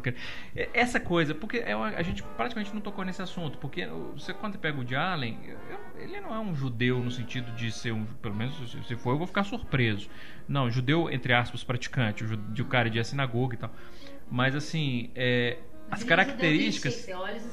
e é não é só fisicamente, as características de neurose e de senso de humor são do judeu. Eu tava vendo, ouvindo uma entrevista com o Robin Williams outro dia, ele falando que ele foi, tava na Alemanha lançando um filme, e a entrevistadora perguntou pra ele: por que, que você acha que aqui na Alemanha a gente não tem bons comediantes? Ele falou: porque vocês mataram todos. Mas é isso, porque o senso de humor do judeu é, é, é, é o de Allen. Mas Essa e- coisa e- autodepreciativa e neurótica. E tem uma coisa do nonsense também, que é do, do- do- dos irmãos Marx também, que eles levaram para a América. Essa coisa do imigrante que chegou na América e ter que aprender a língua e, e entender que, que uma palavra significa várias coisas e, e brincar com a- o jogo de palavras, né? O, como que é que fala isso? Trocadilho? É, os trocadilhos e tal. Que ele faz Duplo até. sentido. Duplo sentido. Que ele faz uma coisa bem a la Groucho Marx, mas com esse espírito judeu e crítico, que é no, no Noivo Neurótico, que ele fala. Você viu? O cara fala, me chamou de judeu. Ele, não, ele falou, você viu isso? Do you? Ah, Ele falou, Jew? Jew? Ele falou. Aí eu perguntei pra ele, que o cara era louro, e eu perguntei pra ele o que ele gostava. Ele falou, Wagner. Né? Eu vi que o cara era nazista, eu vi que o cara era nazista. E ele começa a fazer o trocadilho da- da- do jeito de falar, que é bem essa ideia do, do- E- dos irmãos Marx. Tem, tem uma frase que ele fala que ele falou assim que ele já fez tudo que ele queria na vida dele. Todos os filmes que ele queria fazer, ele fez, mas ele ainda tem essa sensação que ele fez alguma que ele estragou alguma coisa na vida dele, que ele tem essa sensação constante que ele screwed it up, né, que ele falou, foi essa expressão que ele usou. Que depois dele ter feito tudo, dele ter se, se realizado, ele, ele outra pessoa se sentiria uma pessoa realizada. Ele ainda tem a sensação de que ele fez alguma coisa errada. É porque ele gosta. Na verdade, ele fala que ele nunca fez. Por mais que ele goste de alguns filmes dele, ele nunca fez nada à altura daquilo que ele sempre admirou. É nesse aspecto, né? Eu tentei ser profundo, mas eu não cheguei no nível do Bergman. Eu tentei ser poético, mas não cheguei no nível do Fellini. Né? É, é mais nesse sentido. Agora, um filme que a gente não falou e que eu adoro é A Última Noite de Boris Grushenko. Eu gosto muito do filme. É ótimo, sim. Adoro a construção, adoro o nonsense de misturar. Isso que o Pablo até leu das referências. Cinema sueco, cinema francês, literatura russa e, e filme. E a metalinguagem, que é uma coisa que a gente não falou muito, mas que eu gosto muito como ele quebra a quarta parede. A quarta parede sempre foi possível em Hollywood, no cinema clássico, por causa da comédia. A comédia permite isso, né? Se você faz isso um filme, um filme sério, tá acontecendo igual, por exemplo, o Michael Haneke lá no, no Funny Games. Tá tudo muito sério, muito tenso, de repente o menino olha pra câmera e você fala, opa, ele tá falando comigo. Ele saiu do filme. E aquilo te assusta e te tira mesmo do filme e te obriga a voltar pra ele de uma outra forma, através da razão. Mas na comédia, não. Na comédia, o Lubitsch já fazia isso nos anos 30, né? O personagem, de repente, tá, tá lá, fecha uma porta, deixa a pessoa entrar lá e ele manda ela esperar e vai falar com o público, olha, você tá vendo isso que tá acontecendo comigo e tal? Ele te coloca imediatamente como cúmplice, em vez de te afastar do filme. Que é o que normalmente acontece quando você escancara né, a linguagem. E o Woody Allen sacou isso muito bem, até por ele de ser um grande admirador das, das comédias dos anos 30. Lubitsch e os irmãos Marx. Os irmãos Marx é o tempo todo, né? Ninguém conseguia controlar eles porque eles não seguiam o roteiro. O Grosso tá fazendo uma piada lá encenando, de repente ele olha pra câmera e levanta a sobrancelha. E não estava no script. Ele é assim, ele fazia isso. E o Woody Allen falava que isso era o que, que mais chamava atenção. De repente, aquilo ali não tá longe de mim, aquilo tá perto de mim, ele tá piscando para mim, ele tá mexendo comigo, ele tá me colocando cúmplice daquela situação. Né? Então, por isso que ele brinca tanto. No, no Noivo Neurótico, ele já começa como stand-up, contando aquilo como stand-up. E ao longo da narrativa, de repente, ele para tudo, os personagens congelam para ele conversar com o público. Olha isso, olha, isso. é igual isso que eu falei do McLuhan que tá lá acontecendo e ele olha pro público e fala: ah, se a vida pudesse ser desse jeito, e aponta a cena. Né? É muito bom. E eu acho que, é, como eu falei, a metalinguagem é uma estratégia de aproximação do espectador, que é uma forma de flertar com o espectador mais atento, mais crítico, que tenha mais referências. Mas é uma forma de instigar, como o Antônio falou, esse espectador que não entende o que é aquilo, mas ele é levado a perceber que existe uma referência ali e que ele vai ter que correr atrás. Né? E ao mesmo tempo, a metalinguagem é uma estratégia que ela possibilita níveis de, de leitura para diversos públicos, porque vai depender do que você conhece do que você não conhece. Cada pessoa que conhece bem ou mais vai ter bem mais ou, ou menos uma determinada situação, ela vai ter uma relação com aquilo diferenciada, né? Então, eu acho, quando as pessoas falam, eu sempre começo a minha aula assim, né? Falando, as pessoas falam, ah, é o mesmo filme, ele está sempre fazendo o mesmo filme. Ele não faz o mesmo filme. Ele pode até recorrer ao mesmo tema, mas ele tenta abordagens diferenciadas sobre esse tema. Seja indo para o mockumentary, ou é, o, o Broadway Danny Rose, que me surpreendeu, porque eu não vi há 20 anos o filme, que ele quis fazer um filme, uma comédia italiana. E o filme tem um quê de, de ladrões de bicicleta, a, a, a, visualidade, a fotografia. Ele falou com o Gordon Willis: vai ver filme italiano, porque eu quero filme italiano. Só com aquele universo de Alien. É muito estranho. Você está vendo. É, não, não tem nada de neorrealismo ali. Ele tem um, um clima. A fotografia dá um, um, tom, entre aspas, realista, assim, né? Locais reais, né? Os comediantes de verdade discutindo. Isso é muito legal. Porque os comediantes é que vão contar a história, né? Ele faz homenagem a todos os stand-ups que ele quis ali. Uhum. E, e o filme não tem nada de neorrealismo, nada de realista. Ele é o universo ficcional do Woody Allen, né? mas esteticamente é diferente. É. Então eu acho isso, isso importante, né? Como que ele sim, tenta. Sim. Eu vou me aproximar do, do, cinema italiano, vou me aproximar do expressionismo, vou me aproximar do musical, vou me aproximar. Eu vou tentar falar isso de, de, todas as formas que seja possível através do cinema. Você falou desse filme Broadway Danny Rose, que não é dos mais famosos, não é dos mais conhecidos, mais populares. É, Pablo, tem algum também assim desses que não são tão famosos que você destacaria que pelo menos pode não ser um grande filme, mas que tem algo que os nossos ouvintes aí que estão procurando a, a conhecer mais a fundo a carreira do Allen devam Eu procurar? acho que o Ponto de Nova York é um filme que ele é relativamente pouco visto hoje em dia.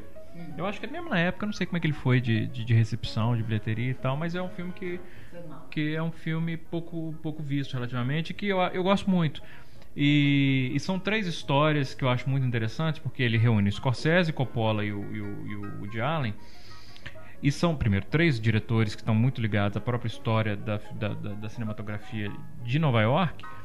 E, e você pode ver perfeitamente a influência estética e temática deles claramente nos filmes. E eu gosto dos três filmes, assim. É, é... Eu gosto menos do, Coppola. Eu também, eu, eu acho, por incrível que pareça, porque. Não por incrível que pareça, não, porque o Coppola, eu tenho o Poderoso Chefão, a conversação, eu tenho. É, mas eu, o Coppola. É, eu tenho a impressão. É, exatamente o que eu ia falar. É. Dá a impressão que ele falou assim, filhinha. É. Vamos, vamos, é. vamos brincar de fazer cinema com papai? Vem cá. E, e, é engraçado que você percebe, é. E, isso é engraçado que você percebe no, no, no, no conto dele justamente algumas das, dos traços que viriam se tornar recorrentes na filmografia dela. É, é. É. Então, enfim. O, o, eu adoro do Scorsese, mas o do Allen. O do Allen, não, é sensacional. Ele, porque essa ideia, primeiro, não só do, do, do, romance dele com a Julie Kavner, que é que, que faz. É ótima, e tem o lance do, do, do, da coxinha de frango, que é hilário, quer dizer, ele pega, enfim, de novo, é um humor físico muito divertido, mas aí a, o próprio conceito deles, finalmente, ele se vê livre da mãe, mas não, vê, não se vê livre da mãe, fica pior ainda, ele fica nos céus avaliando. É sensacional. Então, acho que é um, é um filme dele relativamente pouco visto. Então eu, eu, eu indicaria esse, assim. O Sonho de um Sedutor, de novo, não é um filme do Woody Allen. É um filme do Herbert, mas é um filme do Woody Allen. E é um filme que, principalmente Bom, o pessoal que mais. também, que é da mesma época é, do que, que é, a Tigresa. É, é verdade. Né? Que ele até faz uma ponta. Né? Mas... Ele faz também o. Até a porcaria do Cassino Royale também. Ele Cassino faz o Royale. Jimmy Bond. É não, mas aquele filme ali, todo não. mundo tentou meter a mão. Todo grande roteirista é. de Hollywood, ele, é. dele ou Billy Wilder, que ele era o mais jovem roteirista naquele é. momento, Pegaram ele e Billy Wilder tentar consertar e não teve não, jeito. Aquele filme é desastroso.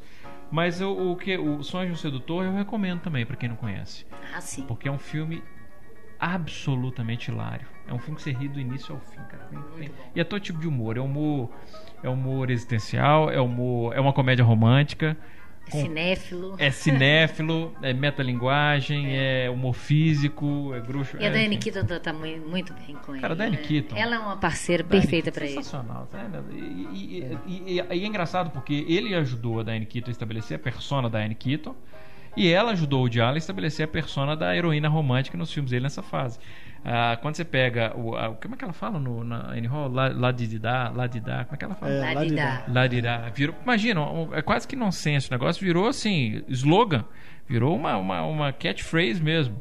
E ela é adorável. Ele- ela ele- é apaixonante. Ele imortalizou essa, essa, essa coisa dela também, né? Deixou ela se vestir como ela se vestia. Não, ela lançou moda. É. Ela, a, a Diane Keaton virou porque ela já moda, tinha é. aquele estilo. E ele falou, vamos botar isso no filme. Aham. E essa coisa de... Que é outra coisa que nós não comentamos. Tivemos fato- um relacionamento, Exato. vamos rever esse relacionamento, vamos escrever. Ele falou que até começou com um ponto de partida real, mas que por fim é tudo ficcional. Mas isso que é interessante, que a gente não chegou a discutir, como constantemente as musas do Woody Allen, da vida real, são transportadas para o cinema e ele vai, ele vai extrair, vai explorar muito do relacionamento que ele teve com elas para E é engraçado que você percebe claramente, Ficcionalizando. a dinâmica de cada tipo de relacionamento. Você pega ele com a Diane Keaton, você pega uma certa leveza e um certo, uma, uma certa troca de alfinetadas, de humor, em que ela não leva ele a sério.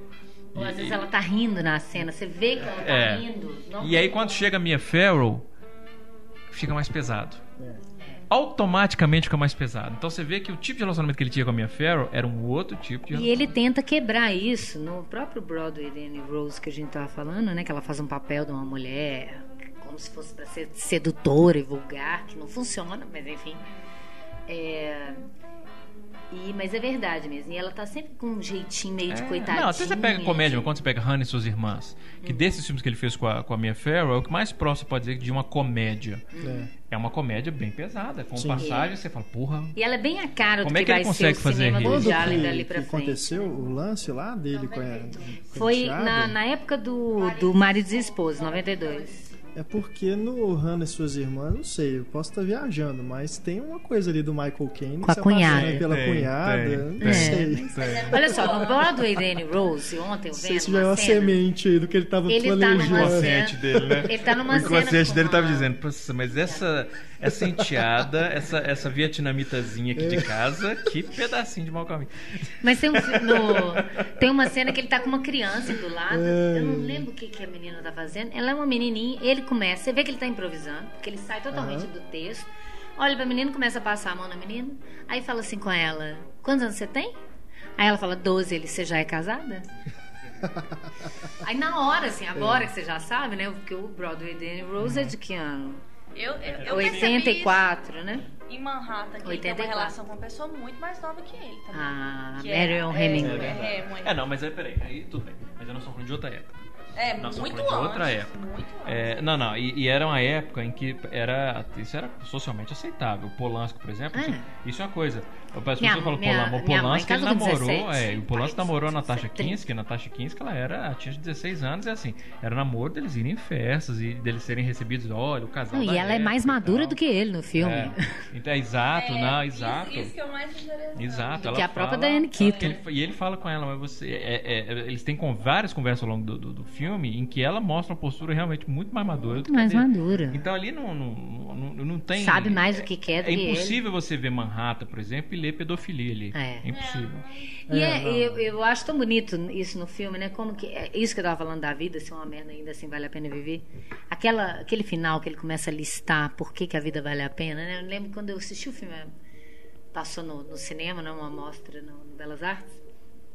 Eu cheguei em casa e comecei um caderninho desse, que já tá um pouco grosso. Comecei a pautar igual ele, né? Um, tipo, uma música, um cantor, uma cena de um filme. De, de listar mesmo. E toda vez que eu tô meio deprimida, eu recorro a, a essa ideia meio de Allen. Falo assim, não, ainda assim vale a pena. Não, outro dia, é, outro dia, essa semana, uma, uma leitora, devia ser umas uma, uma e meia da manhã, eu tava no Twitter, pra variar. Ô, troço, troço, perdeu tempo que eu falo. O Allen devia fazer um filme sobre o Twitter, enfim. E aí uma, uma, leit- uma leitora virou e falou assim, me perguntou, assim, o que que você, o que que você faz quando você, foi mais ou menos essa pergunta, quando você perde completamente a ilusão e, para você se convencer que ainda vale a pena viver e não dar um tiro na cabeça, eu vejo uma rata. Porque é isso, é isso. E aí ele fala exatamente isso. É terrível, é cheio de frustrações, é cheio de dores, é cheio de anseios, de angústias, mas. E é esse mas que faz toda a diferença. É, é. Agora, dele como ator, você viu um filme recentemente no Festival do Rio, que ainda Ah, não é, estreou no Brasil, Vi né? Feira em Gigolo. É. Bacana. Quer dizer, tem dois filmes do Diálogo que eu vi como ator recentemente. Recentemente não, o outro é de- é de 2004, que é o que é a refilmagem do dos uma dupla desajustada, aquela que foi com, com o George Burns e o Walter Matthau na década de 70. Aliás, um, adoro aquele filme, que é sobre uma dupla cômica que fez, faz grande sucesso durante vários anos, se brigam, se separam, e aí 30 anos depois eles se reúnem para fazer um show. É, que até deu o Oscar pro George Burns na época. E aí ele refez com. tô tentando lembrar quem que era o parceiro dele cômico no filme. Era o. Acho que. Eu tô querendo falar Peter Falk, mas não acho que não era Peter Falk, não, ou era. Enfim, era o de Allen. Enfim. Mas é um filme bacana. Ele, o Woody Allen faz o papel que foi do George Burns na época. Uhum. E, e, a versão original é muito melhor. Mas é um filme divertido e ele tá bem. E o Fade Gigolo é um filme irregular, assim. Não é um filme ruim, mas também não é uma. Tá longe de ser um filme muito bom.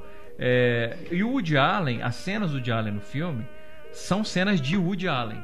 Em que ele faz, o, o para quem não, não, não, viu o filme, o filme foi lançado dentro, John Turturro, ele dirigiu o filme, escreveu, e ele faz um cara que trabalha na, na na, na, livraria do Woody Allen, a livraria fecha, então o que ele vai fazer? E o Woody Allen, por acaso, ele está na médica dele, a médica dele pergunta se ele, né, ou ele ouve ela conversando, se ele não conhece alguém. E aí ele fala, pô, eu conheço um cara. E aí ele fala com esse John Turturro, com o pessoal do John Turturro, para atender a moça, que é Sharon Stone. E aliás, as clientes dele no filme são. Tem, elas querem, tem uma hora que elas querem fazer um homenagem, que é o João Turro, a Sofia Vergara e a Sharon Stone. Nossa! Mas o, o, a Sofia Vergara, ela. A Sofia Vergara, agora eu bloqueei, só falo da Sofia Vergara. O que ela tá falando? que ela propõe homenagem, ela e o. Homenagem. Pô, você vai me distrair de novo, Ana. Não, não é isso. Fade in Gigolo. A Fade in Gigolo, é. E as cenas do Allen, em que ele faz o gigolô do, do John Turturro, mas é, é aquilo. É um judeu... É isso, é um judeu aos setenta e tantos anos que passou a vida com uma livraria que agora quer ganhar a vida como gigolô. É muito divertido as cenas com ele, mas quando ele tá só com é só o John Turturro, o filme cai um pouco. Mas é um filme bom e o Allen tá bem como ator no filme. Tá bem mesmo. Agora, é, é, é, e é difícil isso, ele atuar no trabalho de um, projeto de um outro diretor. Uhum. É, enfim, é, é, é, um bom filme, é um bom filme. É, vai estrear em 2014 aqui no Brasil, já tem distribuidor aqui, em breve chega aos cinemas. E também 2014 o próximo dele, Magic in the Moonlight, Magia à Luz do Luar, que provavelmente vai estrear aí ao longo de 2014, né? Não sei se vai passar em Cannes é, normalmente festival. eles estreiam lá na primavera, é. primavera norte-americana. Mas já está aí em pós-produção. Mas as pessoas falam, né, que eu já vi muita gente falando: "Ah, eu gosto de filme que ele não atua". Então adorou tudo pode dar certo porque ele não atua e tal. Adoro quando ele pega a persona dele e põe em outro em outro em outro ator.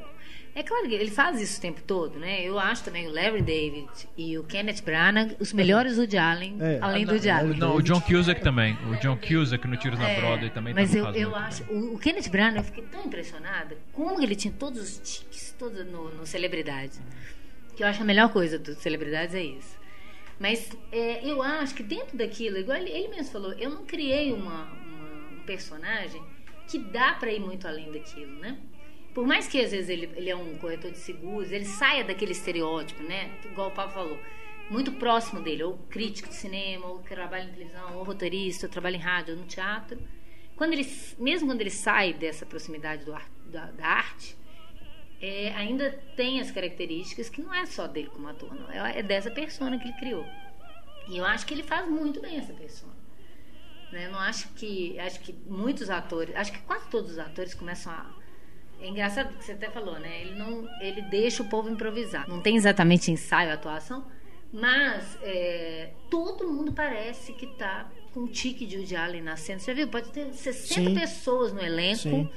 As 60 estão meio gaguejando, é. meio se coçando. Acho que conviver com ele deve passar isso é, por osmose. Não sei se é uma... Cristina Barcelona? É. Sim, sim. ela é o Woody Allen eu não sei se é uma direção que ele passa ou se é realmente algo coletivo. É, pois é, passa, passa por osmose. Aqui, então vamos incorporar o diálogo. Porque, é, é, mas assim, por exemplo, há uma, uma exceção nisso, dentro disso mesmo, o Javier Bardem e a Penélope Cruz. Sim. Eles, eles né? são extremamente do Modova, né? É. Como mas ele pegou emprestado, que é outro é. cineasta que ele admira Nossa, e que ele acha hoje em dia o cineasta que ele queria ser. Eu, eu vejo influência do, do Almodóvar em. Claro. No Barcelona, sim. E é engraçado porque é, é o filme e favorito. Ele fez depois. Inclusive, esse filme agora, o Blue Jasmine, Ele poderia ter sido escrito pelo Almodóvar também. É, eu, eu, achei, eu achei interessante porque o diretor favorito da minha mãe é o, o Almodóvar, né? E ela, sem perceber, ela falou, não, mas meu filme favorito de Allen eu vi Cristina Barcelona, assim. Pois é. Mas eu, eu acho estranho isso que a Ana falou mesmo. Realmente tem gente que não gosta, né, de ver o Woody Allen ali com os tics nervosos. Acho ele chato, acho ele, chato, acho ele irritante. Eu acho ele, assim o centro do filme mesmo. Eu, uma das coisas que me prende nos, nos, filmes dele é ele, assim, a atuação dele, é a neurose dele. É isso que me diverte mais, de ver a interpretação dele. Tem gente que é, distancia total dessa persona que ele cria, né? E bloqueia, a pessoa só vai ver. Eu tenho vários amigos que me falam, só vou ver se ele não atuar. É engraçado isso, né? Mas enfim, isso é gosto, né? Isso, isso em cinema isso é muito comum, né? Isso que a gente está falando aqui, deve ter quem odeia o Woody Allen, deve estar tá achando tudo uma bobagem.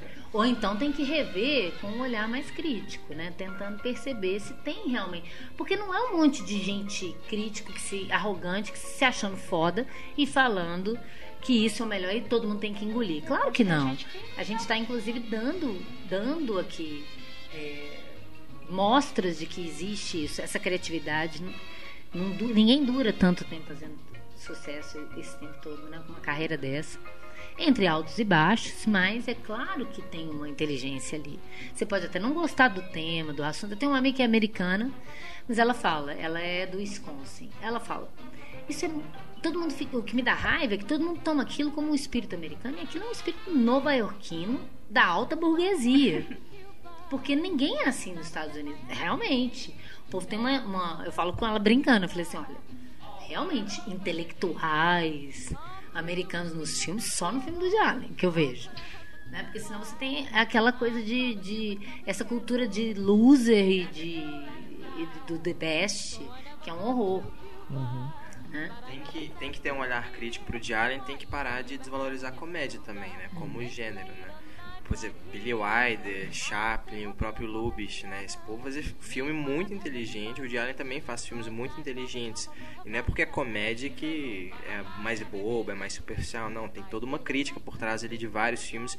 E o que eu falei antes, tem milhões e milhões de referências. O a Última Noite de Boris Grushenko, você tem mil referências a milhões de milhões de coisas, então é um trabalho assim intelectual, um trabalho de quem realmente entende do assunto. Você falou do Chaplin, eu lembrei de uma cena no começo do Bananas, que está testando um equipamento que é obviamente uma referência a tempos modernos, né? Que tá aí o Chaplin testando é aquela mesa, né? É verdade. Né? E também, eu não sei se é no Bananas, eu não acho que já é no Dorminhoco, que ele vai descer uma escada, é, tá fugindo de um lugar e fica tentando se equilibrar em cima de uma escada. Chaplin puro também, né? Que, é verdade. até a forma como ele acelera a imagem nessas cenas mais cômicas, né? Remete, obviamente, ao cinema muda com a comédia. Mas tem umas coisas, por exemplo, no que eu falei da era do rádio, lembrar o o Amarcord, o Roma do Fellini, que tem aquela coisa do narrador contando as memórias, mas o narrador não aparece, né? E que ele faz isso, né? Ele é Sim. é só o narrador nesse filme. Mas ele está tão presente em tudo, né? Uma coisa que eu, que eu sempre mostro, quando ele fala, ah, eu lembro que eu morava embaixo de uma montanha russa. Isso não é exagero, eu morava mesmo embaixo de uma montanha russa. Mas é aquela carga meio caricatural que o próprio Fellini falava, né? É que tem um determinado ponto da sua vida, quando você envelhece, que você já não pode mais tomar suas memórias como verdadeiras, porque elas já foram carregadas de tinta da ficção que você mesmo inventou. Você cria uma afetividade com aquela memória e começa a inventar coisas que não aconteceram. Uhum. É, eu gosto muito, porque o Era do Rádio é cheio de episódios verídicos, né, que aconteceram Sim. mesmo na história do americano através do rádio, que ele vai ficcionalizando com coisas reais da memória da vida dele que ele vai interligando e vai tornando aquilo absolutamente dele. É. Fica parecendo que tudo é invenção. Uhum. Né? Isso é muito legal. E a, o início do Era do Rádio eu acho genial. Você lembra disso? Que vai uns assaltantes assaltar uma casa e toca o telefone e é um programa de rádio querendo fazer um sorteio. e o cara, os caras estão é. roubando e tem que ficar. E liga, liga o rádio pra gente acertar o nome da música. E eles começam a julgar. Quer dizer, olha que genial, né? Eu vou falar sobre a importância do rádio na América. E ele começa nisso. Ela sobrepuja, o rádio sobrepuja até o roubo. É, ou seja, a grana. Né? É mais importante é, do que a grana, do que o dinheiro. E essa, essa importância do rádio Na que América, dá. Um isso é dos, é. Um, um dos momentos da era do rádio que parece que não é o, o filme que é quando a menina é, ela é soterrada, Uhum. eu acho, que é uma parte dramática mesmo. É, é- é-. E aí torna engraçado. E aquilo realmente aconteceu com ele. Porque os pais batiam nele, como eles ficam ouvindo o problema Aí ele da abraça menina. ele depois a menina- carinhoso com o é, filho. É Ele bom. acha aquilo ótimo. Tem ali também a referência ao Orson Welles, né? Na É, que é, famosa que é narração lá da invasão marciana. Tem, e tem várias características do É próprio legal rádio mesmo. mesmo, né? Da família se reunir pra Sim. ouvir o rádio, de cada um ter um programa favorito. E uma coisa que eu acho sensacional do Vingador Mascarado, né? É. Que pro rádio, se você trabalhar no rádio, tem que ter uma voz, uma voz bonita, uma voz imponente e tal. Você pode ser um careca baixinho que não tem importância, o que importa é a voz. Aliás, aquele ator do Vingador Mascarado é um ator coadjuvante que faz sempre filme com o Woody Allen, né? Que ele fala muito desses, desses coadjuvantes, a Julie Cabe, né? Alguns que a gente já falou aqui. Que ele fala que ele não liga, não larga, é a trupe dele, né? É. Igual outros grandes diretores tiveram. A própria Diane West, We- West Aham. né, que ganhou até Oscar com ele por causa do trio. né? Ela nunca teve tão sensacional. Uhum. Ela é uma grande atriz, né? Sim.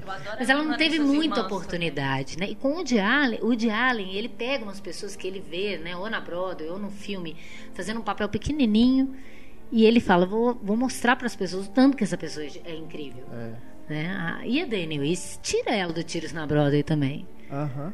Ela é muito. Aliás, toda a história, você citou ele como um filme pouco conhecido, porque hoje em dia ele é pouco conhecido, porque eu lembro na Hoje em época do dia. cinema, Sim, sim. todo mundo só falava nesse filme. ele Até era porque o filme da temporada. Mal lançado também. Hoje, Muito na época do. DVD, você não encontra. Não encontra mesmo. É. É, isso é, É uma pena. é uma sacanagem. Até assim, você que vai Ele em procurar na internet também. coletâneas, né? coleções. É, você que baixa filme e tudo, você também vai ter dificuldade, pode ter certeza. Não é fácil de achar. Uma Não, pena. aquela coisa. O filme Como que merece ele um faz? relançamento muito Ele bom. cria uma piada dentro da história, mas ele faz uma crítica à própria questão da, da indústria do entretenimento nos Estados Unidos que está envolvida com a máfia. Que é aquele mafioso dando palpite na, na, peça. É bom demais aquilo. E, É. e ele tem. O Woody Allen também nesse documentário, ele tem um, o histórico de mudar o elenco inteiro, né?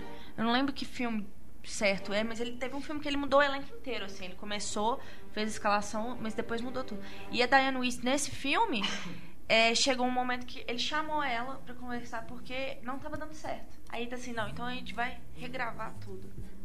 Até você se sentir bem. Ela, ela, ela tinha certeza que ela ia ser despedida. Né? Mas aí chamou ela, eles conversaram e ele- ela mudou o jeito, o jeito todo dela atuar desde o começo, assim, e ganhou o Oscar, né? Ganhou o Oscar de melhor, melhor atriz coadjuvante. Aliás, muita gente ganhou Oscar com ele. A Diane Keaton, Michael Kate, Caine. Kate Blanchett desse ano também. Não, só se aparecer um outro personagem É num que- papel muito sensacional, É. que eu acho muito Agora, difícil. tem também a questão de, de, de alguns filmes terem atores que depois se tornaram famosos, mas estão fazendo pontas ali. Você percebe ali presenças do Jeff Goldblum, às vezes rapidinho. Jeff Daniels. Stallone. Stallone, velho. Stallone fazendo uma ponta, assim, era no comecinho da carreira dele mesmo, né? Stone, o início da memória. É, o Jeff Daniels faz um, um narrador em A Era do Rádio. Bem, bem pequeno. Era do assim. rádio tem a Denise Dumont também, a atriz brasileira cantando. Sim, sim. É verdade. É, ele já era famoso? Acho que já. Ali Já, né? ali já, já É, tinha. já É quando ele aparece, feito- né, no Franco É, Atirador. exato, é, já tava começando. A Hora das então. E já, ele já estereotipizou ele, Sim. porque ele já é o irmão esquisito da Diane Keaton. É, verdade. Você tinha falado dos filmes mais é, menos conhecidos, né? Uhum. E teve um problema para lançar mesmo esses filmes. Até hoje não tem um assaltante bem trapalhão, é, of- é, oficial, como é que fala? Uhum. É, selado, enfim. Tem aqui, aqui no Brasil tem de, de ano em ano sai uma coleção Coletânea. Woody Allen com alguns filmes, mas Aí você tem que comprar não sei na se a qualidade caixa, é boa, né? é, É, na caixa. Porque o Memórias eu só caixa, consegui é. assim, em caixa, o Broadway e Danny Rose. E outro problema também de distribuição que ele enfrentou durante algum tempo, no começo dos anos 2000, é que os filmes dele demoravam para chegar aqui, assim, dois, três anos. Uhum. Eu me lembro claramente de ficar esperando chegar, por exemplo, o Dirigindo no Escuro. Demorou para chegar aqui. Todo No mundo falava cinema? desse filme lá. Ele demorou um tempão aqui por causa de distribuidora, que ele era da Europa Filmes. Dois E a Europa Filmes, assim, ela, tanto filmes dele quanto do Tarantino, que eles tinham os direitos, porque eram lá nos Estados Unidos, eram do mesmo distribuidor, do mesmo estúdio, e aqui no Brasil tinha um acordo, então demorava, assim, anos para os filmes chegarem aqui. E quando chegava depois em DVD, mutilado. Uhum. Então, se, mesmo hoje, se você for comprar o DVD, por exemplo, saiu uma coleção recente com os filmes da Europa Filmes distribuídos, né, do, distribuídos pela Europa Filmes, que infelizmente estão todos mutilados, é, com a lateral da imagem É, cortada. fogo, né? Né? A- Agora, até isso sair em Blu-ray aqui, eu não sei, porque até fora do Brasil não são todos do Allen que já foram relançados em? Blu-ray em alta definição. Mas você tem, por exemplo, o Annie Hall, que já saiu aqui no Brasil, inclusive, está com uma cópia excelente, o Manhattan também. É, os mais recentes, claro, né? O Meia Noite em Paris já saiu aqui também, tá numa cópia boa. Então é, é complicado, né? Um, um diretor que tem tantos filmes, para você conseguir ver isso tudo em casa, é um pouco complicado. Mas eu recomendo aí, acho que a melhor coleção dele é aquela caixa da Fox, se eu não me engano, que tem. É, que tem uns 20 filmes. Vem uma caixa com muito bom. 20 filmes. Que Mas são agora da época da MGM, lançando. né? Ele tinha contato com a MGM e aí saíram Exato. todos juntos na mesma caixa. E eles estão fazendo agora isolado, você compra até baratinho, assim. Não é uma cópia tão boa, mas em DVD, né? A, a outra eu comprei assim. Os filmes isoladamente. O, Uhum. o Poucos e Boas, os Trapaceiros, né? Esses filmes assim. O, o próprio Dirigindo no Escuro, às vezes você compra em loja americana por 9 reais e tal.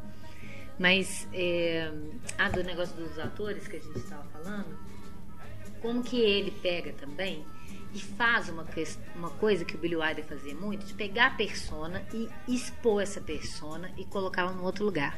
É o que ele fez no, no Desconstruindo Harry, por exemplo, com o Robin Williams, o ator fora de foco, literalmente.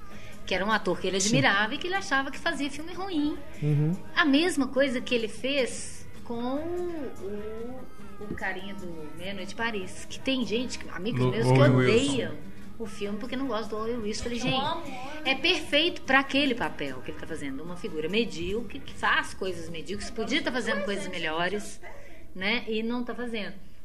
E tirou ele de um lugar também, né? O próprio menino do Tudo Igual na Vida, que tinha feito Jason American Biggs. Pie, ele tirou aquele menino daquele lugar, É. né? A Cristina Hitt, que só fazia papel de esquisita e paraná. Ele, ti- ele pega naquele lugar que o público conhece e coloca num outro. E eu acho que isso é, para um ator deve ser incrível. Né? Esse Jason Biggs, quando recebeu o convite, ele falou: peraí, sou eu mesmo? É, é, acho, acho que Coitado, o não acabou não acontecendo nada. O Woody Allen E também. ele manda cartas Ele apostou. escritas a, é, à mão pro, pedindo pro, pro ator participar do filme. Olha, isso eu não sabia. Esse, esse novo filme mesmo, o Blue Jasmine, Jasmine, você tem dois, né? O Andy, Andrew Dice Clark e o Aham, Louis C.K. aham. São papéis pequenos, Fazendo comediante. Eu mas fazendo. fazendo é papéis ótimo. dramáticos. Dramáticos. Não, eu, eu acho que eu, eu gosto muito do Louis C.K. Mas ele é Mas ele mesmo, mim, né? ma- mais revelador no filme é o Andrew Dice Clark que faz o, o, primeiro o- marido. o primeiro marido da Sally Hawkins.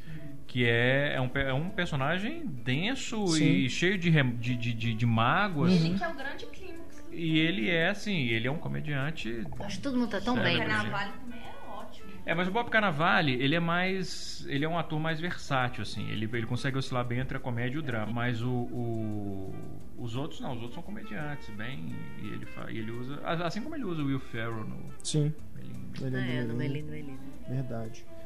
Bom, eu acho que a gente não falou aqui ainda da faceta dele de músico, né? Que ele tem uma banda de jazz, falaram apresentações. E o povo vai ficar te escrevendo, falando, não falaram desse filme. É, não tem tá realmente como falar de tudo, né? A gente até tá caminhando aqui para encerrar mesmo o programa. Acho que as últimas considerações aí, o que tiver faltando.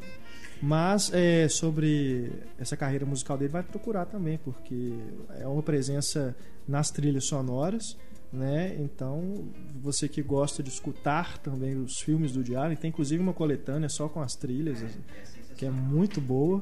Vale procurar também aí no YouTube, se você encontra vídeos das apresentações dele. Eu não sei se tem algum lançamento em DVD de show, alguma coisa, mas que ele qualquer leva forma extremamente vale a sério. procurar. Tanto que ele, Sim, é- sim. ele é- ao longo das décadas, assim, ele nunca vai à cerimônia do Oscar e não é porque ele. segunda, né? E, e- não, no domingo também, assim. é- é, ele, não, ele, não, e não é por desprezar o Oscar ou competição nem nada, é porque coincidia com a apresentação da banda dele e ele dizia, não, ele- Ele É. até falou que ele queria fazer um filme é, cuja trilha fosse executada pela banda dele, mas Uhum. que ele ainda não, não se sente preparado. E é interessante também essa coisa da participação em é, premiações, né? A última vez que ele foi foi no Oscar de 2002, que foi justamente para falar do amor dele Por Nova York. por Nova York. Que porque tinha tinha acabado contexto, de né? aconte- acontecer os, os Aí atentados. já era no né? domingo. E ele foi.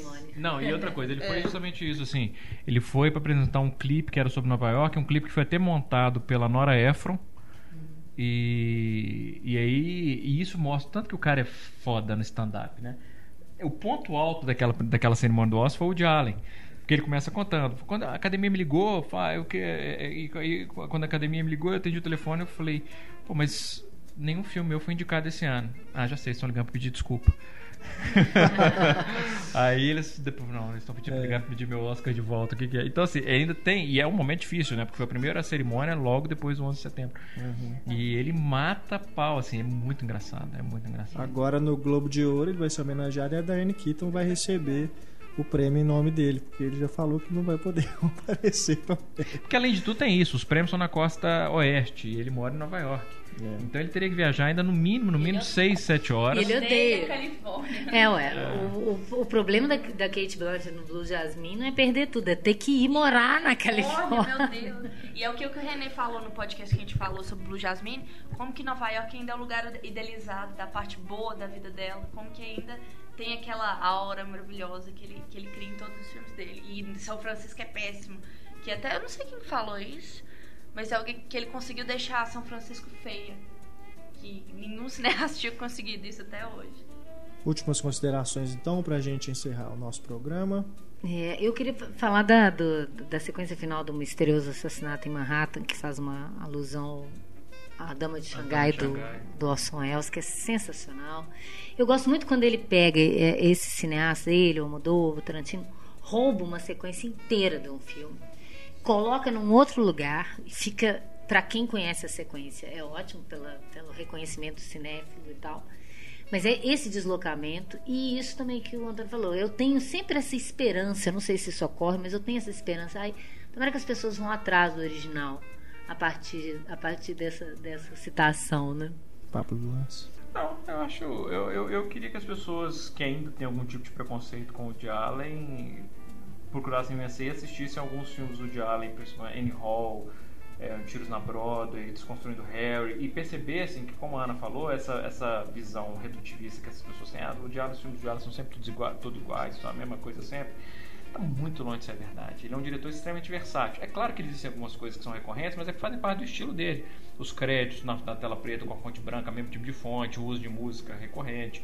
é, Os atores que atuam, tudo a é. Mas, dentro do ponto de vista de construção narrativa, ele é um diretor que está sempre se reinventando. É, é um diretor muito estimulante para os fãs dele mesmo, porque é um, é, um, é um- é um tipo de diretor que você pode achar que você conhece o Diallo e de repente você é surpreendido por um filme que você fala, porra, de onde ele tirou isso? De onde ele inventou isso? A essa altura do campeonato. E é sempre isso, a essa altura do campeonato, a essa altura do campeonato. E ele está sempre E inventando. essa coisa de voltar, igual você falou, né? Do. é, quando ele volta, né? O Misterioso Assassinato em Manhattan, ele resgata aquela parceria com a Diane Keaton, daqueles filmes que eles faziam, mas não é simplesmente vamos fazer um filme como naquela época. Não, ele dá um passo além, ele vai além daquilo que ele fazia naquela época. Né? Todos dizem, gente, eu quero revisitar o, o musical. E aí ele pensa, como que é o musical? O musical é essa coisa de que de repente a pessoa começa a cantar. Então vamos fazer isso em cenários reais e não em estúdio, como eram os musicais da época. E os atores que não são cantores vão cantar como qualquer um poderia cantar na rua. Né? Eu gosto disso. Como eu falei, o Desconstruindo Harry vai voltando essa questão de dele mesmo se repensar, os seus personagens, suas histórias.